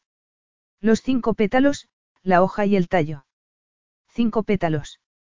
Colocó cada uno de sus dedos sobre los cinco pétalos y, conteniendo la respiración, empujó. Sintió que Mateo se sorprendía y vociferaba cuando la roca cedió y se movió hacia un lado. Al ver la entrada en el lateral de la roca, comenzaron a temblarle las piernas. Agarró la linterna y vio que había unos escalones de madera. Se volvió y vio que Mateo negaba con la cabeza. Se notaba que estaba preocupado. No hacían falta palabras. Ella sabía muy bien lo que pensaba, igual que él sabía lo que pensaba ella. Sabía que estaba buscando argumentos para regresar, al mismo tiempo que deseaba que hiciera aquello. Tres días antes, la habría agarrado y la habría sacado de allí, pero ese día. No solo era que estuviera interesado en demostrar la teoría de su padre. Evie sentía que también era por ella. Porque confiaba en ella. Lo que habían compartido la noche anterior, aquella conexión, era algo más que físico, por mucho que ella intentara convencerse de que no lo era. Vamos a hacerlo de forma segura y bien, dijo él, mirándola a los ojos. Así es, convino Evie. Revisaron las mochilas por última vez. Mateo sacó cuerdas, arneses, linternas, pistolas de bengalas, kit de primeros auxilios y agua y, tras comprobar que no faltaba nada, lo volvió a guardar. Evie permanecía junto a la cueva que habían encontrado al mover la roca. Iluminó la escalera de madera que se adentraba en la oscuridad y vio que, discurría por la pared y que, a pesar de haber estado protegida de la intemperie, se había deteriorado en esos 250 años. Si querían hacerlo bien. Al menos uno de nosotros tiene que quedarse arriba, dijo ella. Solo somos dos, repuso él. Lo sé, pero... Evie, sé que eres una mujer dura y fuerte, pero voy a ir contigo y eso no significa que te infravalore, afirmó Mateo. Estaba a punto de bajar el primer escalón cuando Mateo la agarró del brazo. Si en algún momento quieres darte la vuelta o no tienes buena sensación. Prometo que regresaremos, dijo ella. Evie no tenía ni idea de cuánto tiempo había pasado. Había estado muy centrada en buscar indicios acerca de quién había construido aquella escalera, mirando las paredes por si había dibujos, o huellas de quién hubiera recorrido la escalera antes que ellos. Isabella habría bajado por allí. ¿A dónde llevarían? ¿Quién los habría construido? Ella nunca había mentido a Mateo. No era solo el tesoro. Necesitaba encontrar algo, igual que había necesitado a Mateo la noche anterior. Estaba tan centrada en sus pensamientos que ni siquiera se dio cuenta de que el escalón que estaba pisando cedió bajo su peso. Ella gritó y trató de agarrarse a algo. Entonces. Mateo la sujetó de la muñeca, justo a tiempo. No mires hacia abajo, le ordenó. Evie estiró hacia arriba el brazo que tenía libre y él la agarró del codo, subiéndola poco a poco hasta que consiguió que pusiera ambos pies en el mismo escalón. Con la respiración acelerada, él le preguntó si podía llegar hasta el escalón de abajo. Ella asintió a pesar de que le temblaban las piernas. Tenemos que continuar. No sabemos cuánto aguantarán el resto de escalones, dijo él. Agarrándose a él, Evie saltó el escalón roto y consiguieron llegar al suelo. Notó que Mateo la agarraba del brazo y ella comentó. Estoy bien. Iluminó las paredes con la linterna y respiró hondo. De pronto vio un destello dorado sobre la roca. Sería un florín. Se acercó hasta donde lo había visto y se quedó boquiabierta. Un poco más allá de una laja de roca, había una especie de engranaje. Parecía que podía haberse usado para abrir una puerta o que fuera la entrada a otra zona de la isla, porque allí no había nada más. Era una obra de arte, pero no tenía picaporte. No había manera de hacerlo funcionar. Ella rebuscó en la cueva una vez más, pero no encontró nada. ¿Puedo echar un vistazo? Preguntó Mateo, al ver que empezaba a desesperarse. Ella asintió y él observó alrededor de la laja de granito que ocultaba el engranaje. Era increíble. A su padre le habría encantado estar allí. Sin embargo, hacía falta algo que conectara una parte del engranaje con la otra. Mateo observó por última vez. Evie, ¿tienes el octante? Sí, está en la mochila, repuso ella antes de buscarlo para dárselo. Mateo giró el octante en sus manos. En la parte de atrás, donde el brazo de medición se unía con el espejo, había un pequeño engranaje que nada tenía que ver con la navegación. Parecía como si pudiera encajar a la perfección con. Presionó el octante contra el engranaje que faltaba y notó que encajaba con un clic. Evie se acercó rápidamente. Creo que el brazo de medición se convierte en. Una palanca, dijo ella emocionada. Adelante, la animó entre risas. Estaba un poco oxidado y ella trató de hacerlo con decisión. Igual que antes se oyó un ruido y de pronto, cedió la pared. Ya está, dijo ella, agarrándose a Mateo con fuerza. Aquí es donde vamos a encontrar la respuesta, declaró, y él deseó besarla. La parte de piedra desveló una abertura. Evie miró hacia atrás para asegurarse de que él la seguía y entró. Mateo sintió que el aire parecía más limpio que el de la cueva. Con curiosidad, se metió detrás de Evie y siguió la curva de la pared hasta que... Cielos. Fue todo lo que pudo decir cuando vio los pasadizos subterráneos.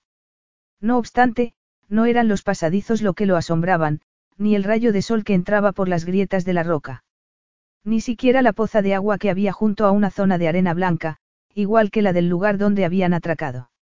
Eso es un... Un barco pirata, repuso Evie, susurrando. Capítulo 10. ¿Cómo habrá llegado hasta aquí? Evie negó con la cabeza. No estaba segura. Podría haber sido por un volcán, un terremoto, o incluso un derrumbe que rodeó una parte de la isla, y que dejó atrapado al barco allí. Se adentraron en la gran cueva. La luz que entraba por las grietas iluminaba el espacio. Casi la mitad de la zona era agua, y golpeaba suavemente contra la arena plateada. El movimiento del agua indicaba que seguía entrando por algún sitio. ¿Qué clase de barco es ese? Es un fluid. Un barco de vela holandés, explicó ella, acercándose a la nave. Estaba colocada de lado, sobre la arena, y tenía marcas de batalla en la madera. No obstante, el nombre se veía claramente y Evie no pudo evitar cubrirse la boca con la mano al verlo. No es cualquier barco de vela. Es el de Loriella. Estiró el brazo para tocar la madera y se estremeció. Me pregunto si esto formaba parte de la isla, dijo Evie, y si un terremoto provocó un derrumbe o algo. Eso explicaría la repentina desaparición de Loriella y su tripulación. Y salieron. O al menos alguien salió, si nos guiamos por los escalones de madera, comentó Mateo. Alguien que pudo escribir las coordenadas y esconderlas en el octante, comentó ella. Pero si pudieron salir, porque Loriella y la tripulación desaparecieron sin más. En la última refriega, el duque holandés fue forzado a la batalla. Duró varias horas, y murió mucha gente. El duque incluido. La recompensa que ofrecían por sus cabezas habría sido suficiente para tentar a cualquiera ir en su contra, así que se supone que simplemente se beneficiaron del anonimato tras conseguir su venganza. Por ir tras Isabella o por matar al capitán. Las dos cosas, supongo, dijo Evie, y se volvió a mirar a su alrededor. Mateo hizo lo mismo, hasta que, de pronto, ella notó que se ponía tenso. Siguiendo la mirada de él, vio una estructura de madera construida entre la playa y la pared de la piedra. ¿Qué es? Nunca había visto algo así, dijo Mateo. Evie tenía una sospecha, pero no quería mencionarla hasta estar segura. Miró las marcas que cubrían la puerta. Símbolos religiosos grabados en la madera con detalles que habrían necesitado mucho tiempo y dedicación. Despacio, abrió la puerta de la cabaña de madera. Sobre la pared había varios estantes cubiertos de joyas, monedas, pistolas antiguas, mosquetes, alfanjes, arcones llenos de joyas polvorientas. Pero fue las dos siluetas que estaban en una cama en el centro de la habitación lo que llamó su atención. Abrazados, estaban los esqueletos de Loriella desaparecer y su amado, esposo y primer oficial. Son ellos, susurró con lágrimas en los ojos. Notó que Mateo colocaba la mano sobre su hombro y ella se la agarró. Necesitaba su contacto en esos momentos. Evie se fijó en que él se puso a mirar alrededor del lugar de sepultura y que señaló unas líneas escritas sobre la madera. ¿Qué es eso? Parece escrito en el idioma de Yondorra, repuso Evie, y se acercó a las palabras escritas sobre la cama de madera. ¿Por qué estarían escritas en el idioma de Yondorra si no fuera por? Si no fuera Isabella. Evie lo miró, sonriendo. Sabiendo que todo lo que el profesor y ella habían creído era cierto. ¿Puedes leerlo? Creo que sí, repuso ella. Nuestro corazón, incapaz de vivir sin el hombre que posee el de ella, elige quedarse a su lado hasta su último suspiro. Y después, también unirse en la eternidad. Larga vida para la reina pirata. Al darse cuenta de lo que había sucedido, a Evie se le puso la piel de gallina. Tenías razón, susurró Mateo. La llamaban la reina pirata, no la princesa. Como señal de respeto. Evie asintió. El primer oficial debió de resultar herido en la última batalla, en la que mataron al duque holandés. Loriella y su tripulación vinieron aquí, miró al barco, y después volvió a mirar hacia la cueva, cubriéndose la boca con la mano con asombro. Ellos volaron él, debieron usar explosivos para sellar el barco y, vio que Mateo la estaba mirando. Y ella no podía vivir sin él, su primer oficial. Su esposo.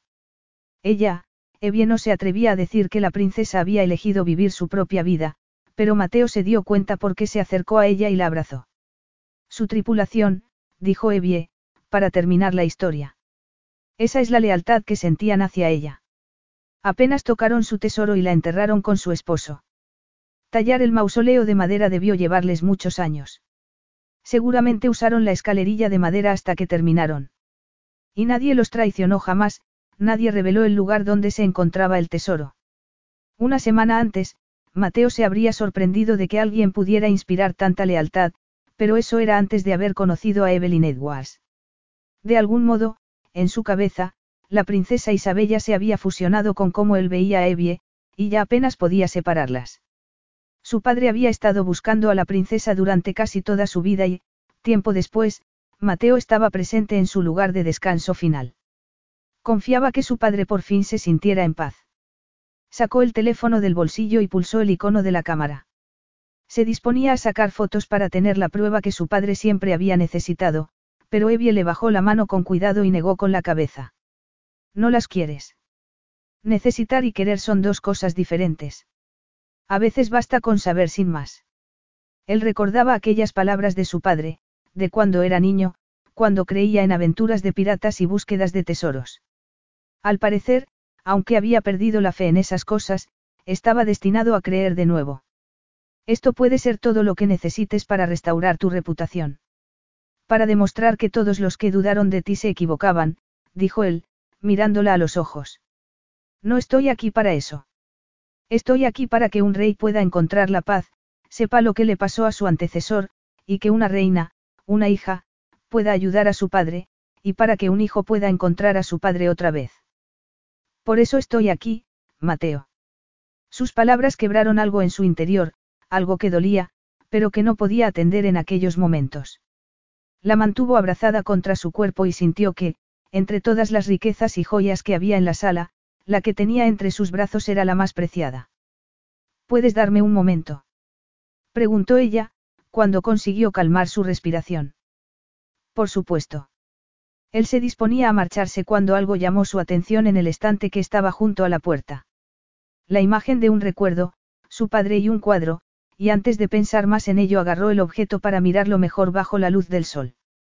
Nada más salir, volvió a quedarse cautivado por el barco que estaba en la orilla. Miró alrededor de la cueva y pensó en que Evie debía de tener razón acerca de cómo la tripulación de Isabella se las había arreglado para navegar entre las rocas de forma que el barco no resultara dañado. O quizá, simplemente había sido el destino.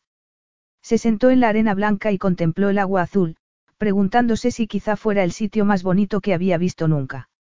Por primera vez en tres años, deseó que su padre estuviera allí. Sin rabia, sin frustración, sin resentimiento, simplemente deseó que su padre pudiera ver aquello, la culminación del trabajo de toda una vida. Oyó los pasos de Evie sobre la arena y disimuló sus emociones. Ella se sentó a su lado y apoyó la cabeza sobre su hombro. ¿Estás bien? Le preguntó él. Un poco abrumada, pero sí. Yo, empezó a decir mientras observaba cómo el agua golpeaba contra la orilla. Es la culminación de tantas cosas. Desearía que él hubiera podido estar aquí. Yo también. Se lo contarás a tu madre. Él asintió. Por supuesto que iba a contárselo.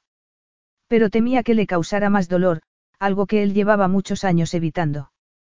Y en lugar de ver la arena bajo sus pies, vio la imagen de su madre, incapaz de salir de la cama durante días, con la mirada perdida.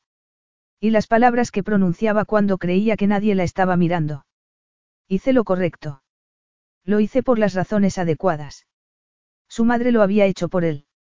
Sin darse cuenta de la tormenta que se estaba formando en el corazón de Mateo, Evie suspiró. Me alegro tanto de haberlo visto. Él apretó los dientes para contener el dolor y poder acompañarla en su alegría. Y cuando ella levantó la cabeza de su hombro, él notó un cambio en su humor. ¿Qué ocurre? preguntó él. El agua, dijo ella, poniéndose en pie. Él miró el agua y le pareció que la corriente era mucho más fuerte que momentos antes. No estoy segura de que si debería haber corriente aquí dentro, sí. Un gran estruendo interrumpió su frase. Mateo la miró y, al ver su cara de miedo, se le paró el corazón un instante.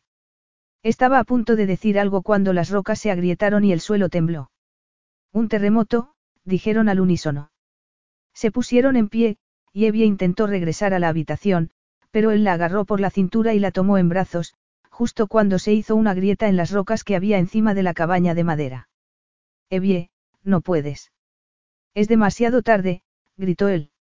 Ella gritó como si fuera ella la que se estaba partiendo por la mitad, al ver cómo las piedras aplastaban el lugar de descanso de Isabella y su marido. Mateo miró hacia la cavidad por la que habían entrado y supo que no podían arriesgarse ni a intentar subir por donde habían bajado. Miró hacia la poza, donde el agua cristalina oscurecía a medida que ganaba profundidad. Evie, ¿sabes nadar? Preguntó, pero ella seguía perdida, mirando el barco pirata y la cabaña de madera. Él la agitó para que se centrara, Evie. Sí. Sí, sé nadar, repuso ella, recogiendo las cosas rápidamente. Tenemos que encontrar por dónde entra el agua a la cueva, dijo, como si le hubiera leído el pensamiento. Y tenemos que hacerlo ahora mismo. Él asintió. Se quitó los zapatos y vio que ella hacía lo mismo. Después se quitaron parte de la ropa para no llevar peso extra y, de pronto, las estalactitas comenzaron a caer. Él blasfemó al meterse al agua. Agarró a Evie y la giró para que lo mirara. Había tantas cosas que deseaba decirle, veía tantas cosas en su mirada. Ella lo besó con rapidez, pero fue suficiente. Él la siguió mientras ella nadaba con fuertes brazadas, tratando de llegar al final de la cueva. Él intentó buscar el lugar por donde entraba el agua, mirando por la superficie. Tenían que encontrar por dónde escapar, pero el agua estaba tan agitada por el terremoto que no había manera de averiguarlo. Llegaron al final de la cueva y se detuvieron para observar el agua. No tenemos más opción, dijo Evie. Debe ser ahí, le dijo él, con una seguridad que no sentía, pero que ambos necesitaban oír. Respiraron hondo a la vez, llenando los pulmones con la mayor cantidad de oxígeno posible y, tras una última mirada, se sumergieron bajo el agua. Lo que había sido una poza tranquila, se había convertido en una fuerte corriente. Evie se dirigió hacia una zona concreta y él la siguió hasta donde la roca se arqueaba y un rayo de luz iluminaba la oscuridad. Ella lo miró y él asintió, y juntos atravesaron la grieta subacuática hasta el mar abierto, emergiendo de las profundidades, necesitando aire desesperadamente. Desde fuera de la cueva y alejados de la isla, pudieron ver el daño que el terremoto estaba causando. En estado de shock, contemplaron la caída de las rocas al mar, desde la cima donde habían estado horas antes. Necesitaban adentrarse en el mar, Evie se quitó la mochila de la espalda y buscó algo en el interior. Necesitamos alejarnos, gritó Mateo. Sí, pero también necesitamos esto, dijo ella, lanzando una bengala naranja hacia el cielo. Él observó el arco que recorrió la bengala hasta lo alto del cielo antes de volver a caer al mar. ¿Estás bien? preguntó él, resistiéndose para no agarrarla, consciente de que necesitaban ahorrar fuerzas. No, no estoy bien, repuso ella con sinceridad. ¿Y tú? Él negó con la cabeza, incapaz de confesar que temía que nunca volviera a ser el mismo. Estaba agotado, y era un milagro que ninguno estuviera herido, aparte de unos arañazos que se habían hecho al pasar bajo la roca. No obstante, no estaría bien hasta que el capitán del yate fuera a buscarlos. No estaría bien hasta que Evie estuviera fuera de peligro. Y, aún así, no estaba seguro de que estuviera bien. Nada más llegar al yate, Evie se quitó la ropa mojada y se metió en la ducha, tratando de liberarse también del miedo y la tristeza que la invadía. Consciente de que probablemente estaba en shock, no solo por el terremoto, sino también por todo lo que había pasado antes. Encontrar la cueva, encontrar a Isabella. Sentía que algo iba mal entre Mateo y ella desde que los rescataron, y se frotó la piel con fuerza para tratar de liberarse también de esa sensación. El capitán había navegado hacia donde vio la bengala y los encontró al poco tiempo de que hubieran salido de la cueva, aunque a ellos les pareció una eternidad. Les explicó que no había sido un terremoto especialmente fuerte y que probablemente no se habría sentido en las islas principales, pero que la cueva habría sufrido otros temblores y que era un milagro que la hubieran encontrado en pie. Él les preguntó si querían regresar, si necesitaban ir a buscar algo. Mateo había mirado a Evie y ella contestó que no, permitiendo que Isabella, su marido y su tesoro descansaran en paz. Y esa fue la última vez que ella sintió su mirada. Mateo no la ignoraba. Le respondía preguntas, incluso sonreía, pero se había retirado, tanto física como emocionalmente. Incluso en el avión que había ido a recogerlos a la isla donde pasaron la noche, él parecía estar en otro mundo. Ella trató de convencerse de que era su imaginación. Que después de todo lo que habían compartido, la conexión que tenían debía ser más fuerte que nunca. Pronto aterrizaremos, anunció la azafata, y Evie sintió pánico. Todo estaba sucediendo muy deprisa y ella sentía que iba un paso por detrás. Quería contar la historia de Isabella, para hacer justicia a la mujer sobre la que había investigado durante casi toda su carrera, porque no solo era una figura importante para la reina de Yondorra. Era familia. Y Evie sabía lo importante que era conocer a la familia. Al mismo tiempo, no podía dejar de pensar en Mateo. Miró al otro lado de la cabina, donde él estaba hablando con la azafata. No podía oír lo que decían, así que buscó el cuaderno del profesor en su bolsa. Recordó que se lo había devuelto a Mateo. Era lo correcto, pero sentía que había perdido algo muy preciado para ella. Mateo la miró y ella sintió que le daba un vuelco el corazón. Evelyn, cuando aterricemos. La reina querrá vernos cuanto antes. Serán las seis de la tarde cuando lleguemos y estoy segura de que estará ocupada. Evelyn. Quizá incluso tengamos que ver a su padre, después de todo es él quien. Evie. Ella no quería oírlo. No sabía qué era lo que le iba a decir, pero sabía que la destrozaría. Y en esos momentos, no necesitaba explicaciones. Las lágrimas se agolparon en sus ojos y empezaron a rodar por sus mejillas. Se la secó rápidamente, para intentar evitar que Mateo la viera llorar. No lo consiguió. Yo no estaré en la reunión con la reina, dijo él. Mateo, tienes que estar. Querrán agradecerte todo lo que has hecho. Yo no he hecho nada más que seguirte, dijo él, y ella lo creyó. A tu padre le gustaría que estuvieras. No, dijo, levantando la mano. No uses a mi padre contra mí. Ella se sonrojó. Lo siento, le dijo. Cuando aterricemos, tomaré el avión de regreso a España. Ya he retrasado la reunión con Leichen demasiadas veces. ¿Es realmente tan importante ahora? Sí. Es una reunión que lleva años planificándose. Es muy importante para mi empresa, intentó explicarle. Es importante para mí. Evie no podía creerlo. No esperaba que él lo dejara todo, pero... Es importante para mí. Y ella no lo era. ¿Cómo había sido tan estúpida para pensar que alguien la quería cuando no era cierto? Le temblaban las manos. No, ella había visto la manera en que él la había mirado. Había descubierto lo que él le había hecho sentir.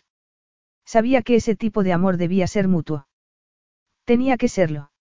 Él cruzó la cabina, se sentó frente a ella y le agarró las manos. Por favor, no me hagas, suplicó ella. ¿El qué? No me hagas suplicar, susurró ella, rompiendo a llorar con el alma herida y el corazón roto. Capítulo 11. Mateo sintió náuseas, rabia, miedo, resentimiento, todo mezclado en su garganta. No deberías suplicar jamás, Evelyn. ¿No te das cuenta? Otra lágrima rodó por su mejilla y él ni siquiera soportaba verla llorar. Así de cobarde era, quería huir del dolor que él mismo le estaba provocando. Aunque no era nada comparado con el daño que podía sentir en un futuro. Un daño que no creía que pudiera evitar. No había ninguna promesa que pudiera sanar ese dolor. Y por eso no podía quedarse. No podía. El pánico se apoderó de él. No quería estar allí, quería salir del avión y alejarse de ella. Era solo una noche, Evelyn. Eso es lo que me pediste y es lo que yo podía darte. No restes importancia a lo que hemos compartido, susurró Evie. Y tú no le des más importancia de lo que fue, igual que haces con todo lo demás. ¿Qué quieres decir? preguntó ella, palideciendo. Lo haces una y otra vez, Evie.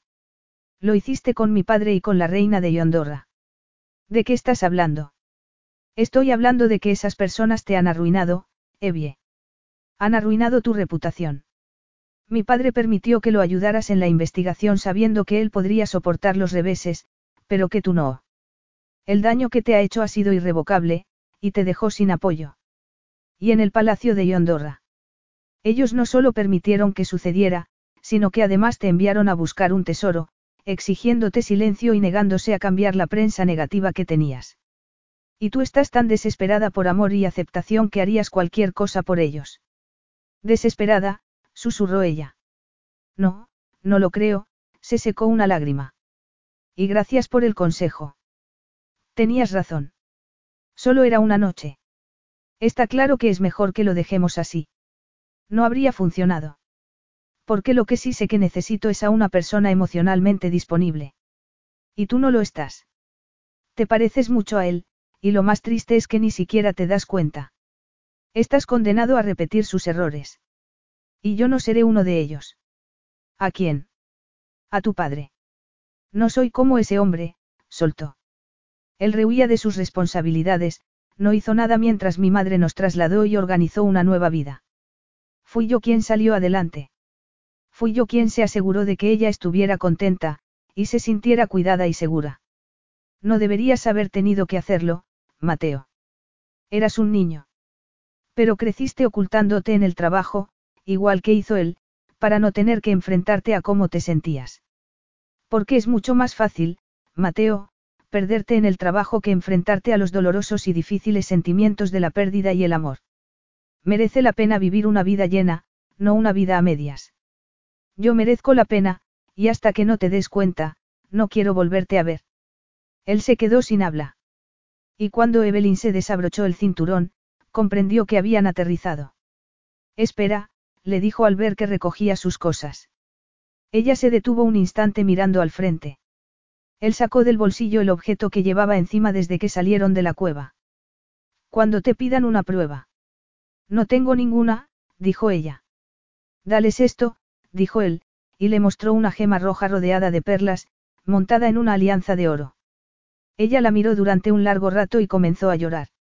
Él supo que la había reconocido, igual que él había reconocido al haberla visto en una fotografía en la que salía su padre junto a un cuadro de Isabella de Yondorra, en el que aparecía con la alianza en la mano izquierda.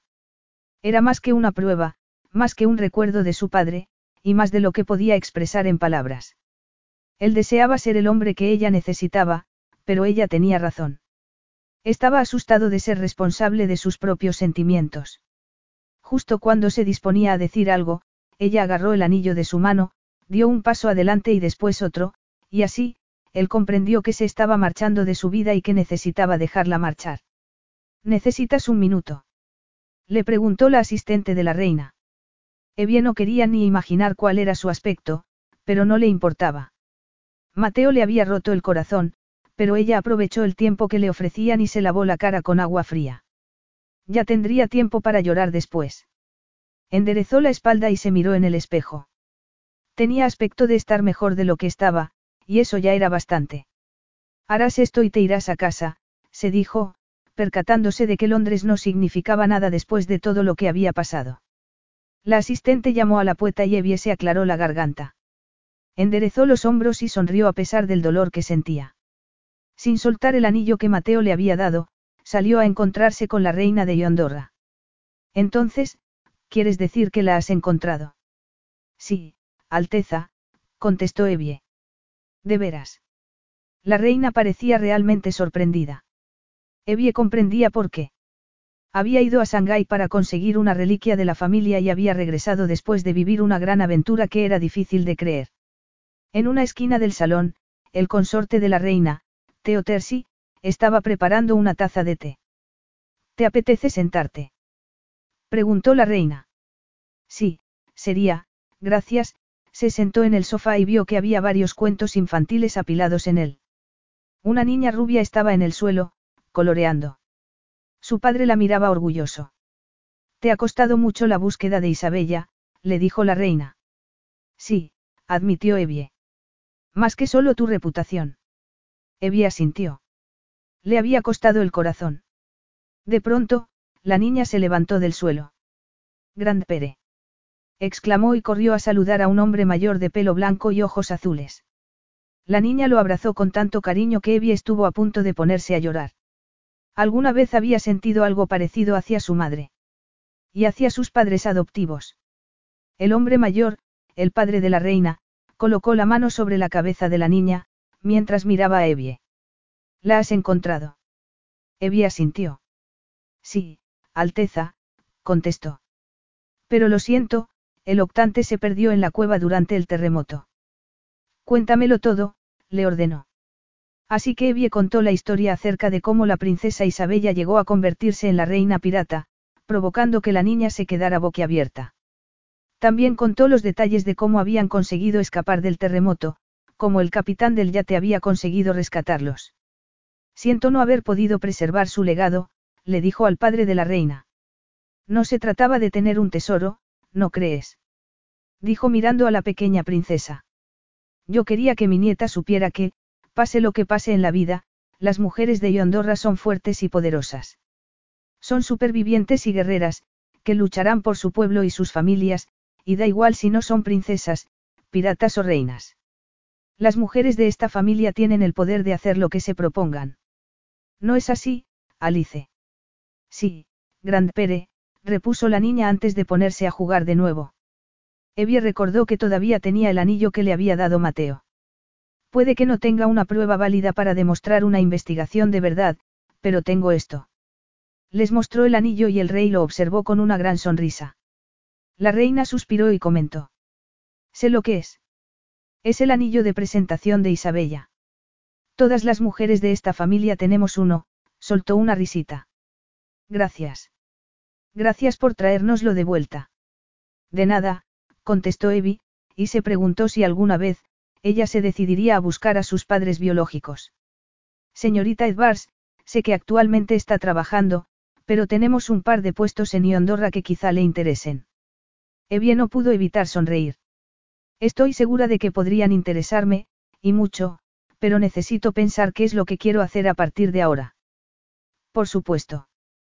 Que sepa que, si cree que le gustaría pasar tiempo aquí en Callier, le prepararemos una habitación y una línea de crédito. Es muy amable, Alteza. No, siento mucho cómo la trataron sus colegas y también el hecho de que desde el palacio no se pudiera cambiar. Todavía. Evie aceptó la disculpa de la reina y añadió. Gracias. Mateo había bloqueado dos días de su agenda para reunirse con Leichen, pero esa vez fue Chen quien tuvo que cancelar la reunión por un tema familiar. Así que, Mateo se subió al coche que lo estaba esperando en el aeropuerto y comenzó a conducir. Llevaba tres horas en la carretera cuando se percató de a dónde se dirigía. Una hora más tarde, giró en el cruce hacia Almería y se convenció de que, de verdad, iba a ver a su madre. Ella estaba en la puerta cuando él aparcó frente a la casa. Se bajó del coche y ella corrió a abrazarlo. Una hora más tarde, en la cocina, después de haber comido un sándwich y un café, su madre comentó. Cuéntame todo, sin olvidar detalle. Él no sabía por dónde empezar y su madre merecía saber que las teorías de su esposo habían resultado ser ciertas. Eso habría significado mucho para tu padre. Que tú y ella fuerais los únicos en encontrar el tesoro y las pruebas, dijo la madre con una sonrisa cuando él terminó la historia. El mundo nunca lo sabrá. El mundo no era lo que a él le importaba, Mateo. Tú sí. Sé que nunca fue capaz de demostrártelo. No tuvo una buena relación con sus padres y tenía mucho sufrimiento encerrado en el corazón. Pero él te quería. Y que tú supieras que no perseguía una fantasía, le habría bastado. Mamá, ¿por qué nos fuimos de su lado? Ella miró a otro lado tratando de ocultar su dolor. Te oí decir que lo habías hecho por mí. Siento que oyeras tal cosa. Lo siento de veras. No fue por ti, dijo ella, volviéndose para mirarlo. Nos fuimos porque por mucho que yo lo quisiera, no podía continuar viviendo con esa ausencia.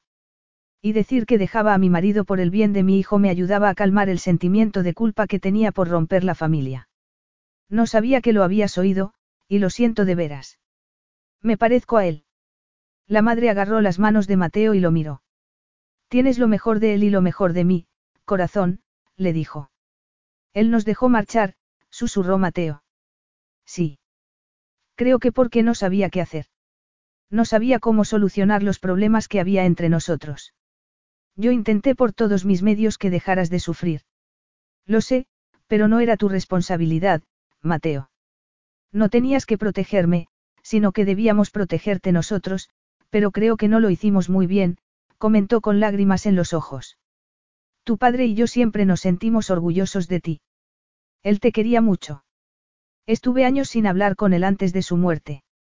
Eso no importaba. Él te quería. Es así de fácil.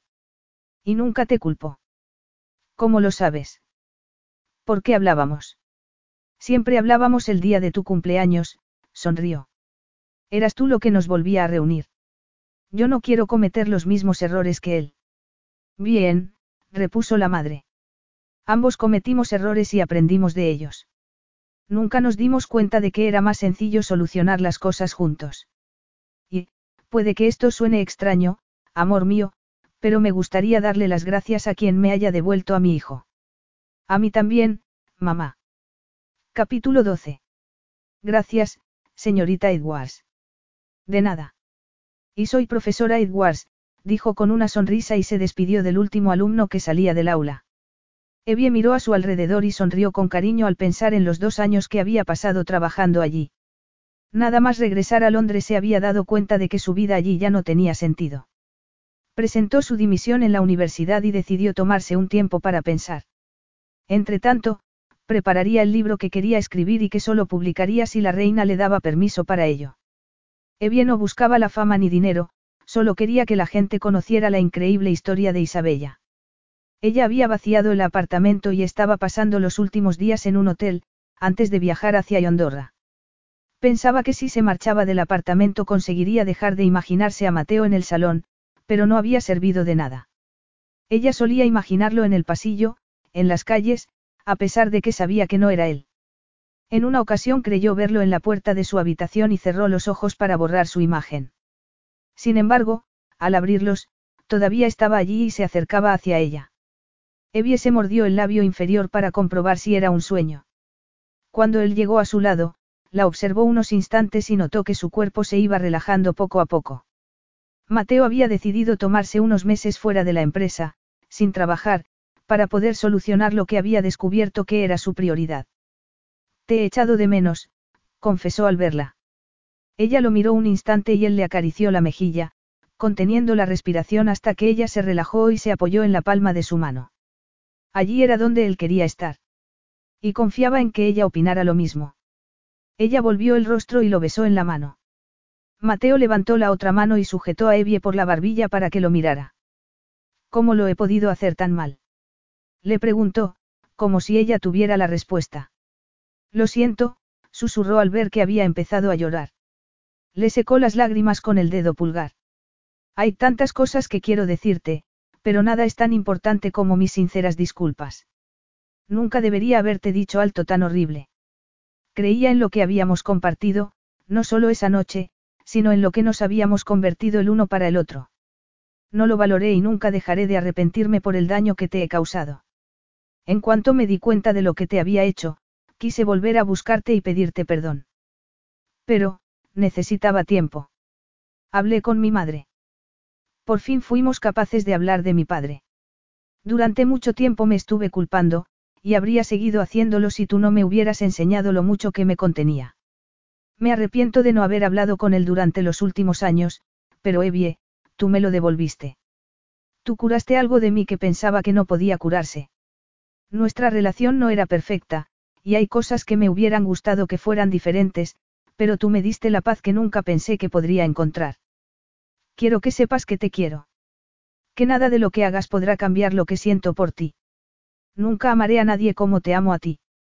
Ella se dispuso a decir algo, pero él no se lo permitió.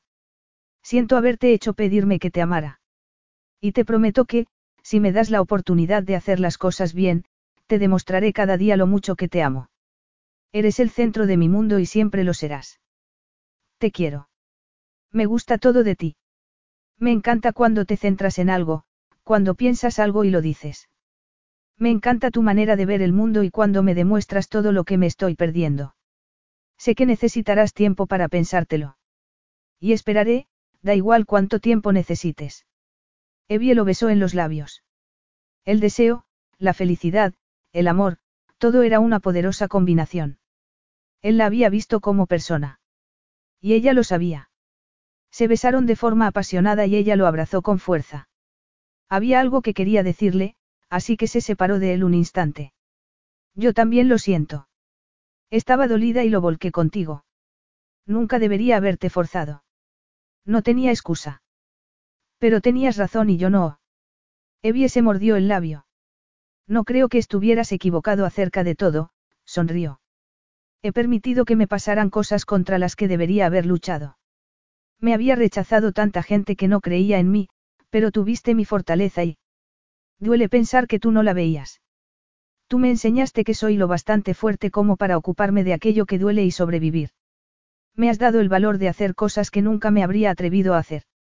He empezado a buscar a mis padres biológicos, confesó, adorando el orgullo que veía en la manera en que él la miraba. No sé lo que pasará, ni si llegaré a encontrarlos. Lo harás. Y si quieres, cuando llegue el momento, yo estaré a tu lado. De veras. Por supuesto, Evie, Mateo se arrodilló ante ella. Evelyn Edwards, eres mi estrella polar. Eres mi hogar y mi reina pirata, susurró, haciéndola estremecer. Me harías el honor de convertirte en la otra mitad de mi corazón. Evie lo miró y encontró amor en su mirada. Entonces, se fijó en el anillo que estaba en la caja que él le entregaba. Era una alianza de oro con un rubí rodeado de perlas. El anillo de Isabella. ¿Cómo lo has? Tengo órdenes estrictas de darte este anillo, independientemente de que aceptes ser mi esposa o no. Aceptar. Repitió Evie con una sonrisa antes de estirar la mano para que le colocara el anillo. Te queda perfecto, comentó él, antes de ponerse en pie para tomarla entre sus brazos y decirle lo mucho que la amaba. Cuando un bedel pasó por allí y lo vio, decidieron que debían irse a casa.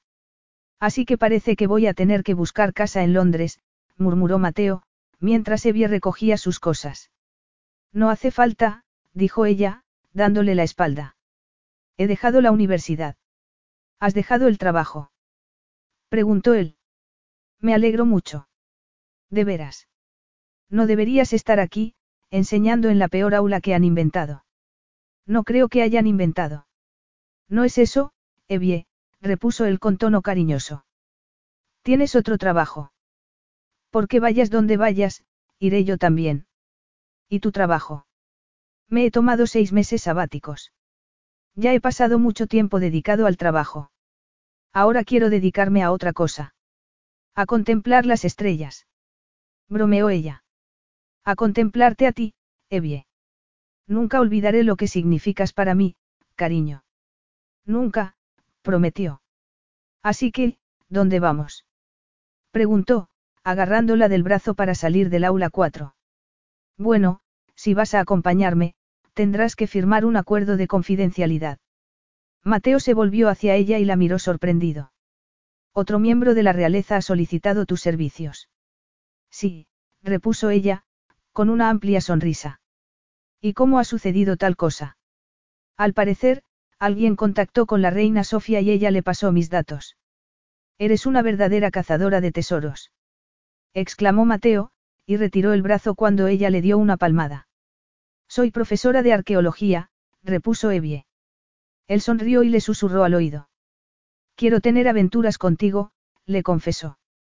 Bien, porque estamos a punto de embarcarnos en una de las mejores, contestó ella, consciente de que él entendía que se refería a su vida juntos. De acuerdo, pero puedes llevar la bolsa. Porque estoy con una profesora muy sexy y yo nunca fui buen estudiante. Ese día, lo único que Evie dejó atrás fue su maravillosa risa. Epílogo. Cuando Evie vio a toda esa gente aplaudiendo y vitoreando, pensó que estaba soñando. Estaba detrás de un pequeño podio en la parte trasera de Olland, la librería más famosa de Yondorra y acababa de leer un pedazo de La Reina Pirata, el libro que había estado escribiendo durante cinco años y que le había ofrecido momentos de desesperación y frustración y otros de grandes alegrías. Había trabajado de la mano con el palacio para garantizar que la información que ofrecía no perjudicara a Sofía y a su familia.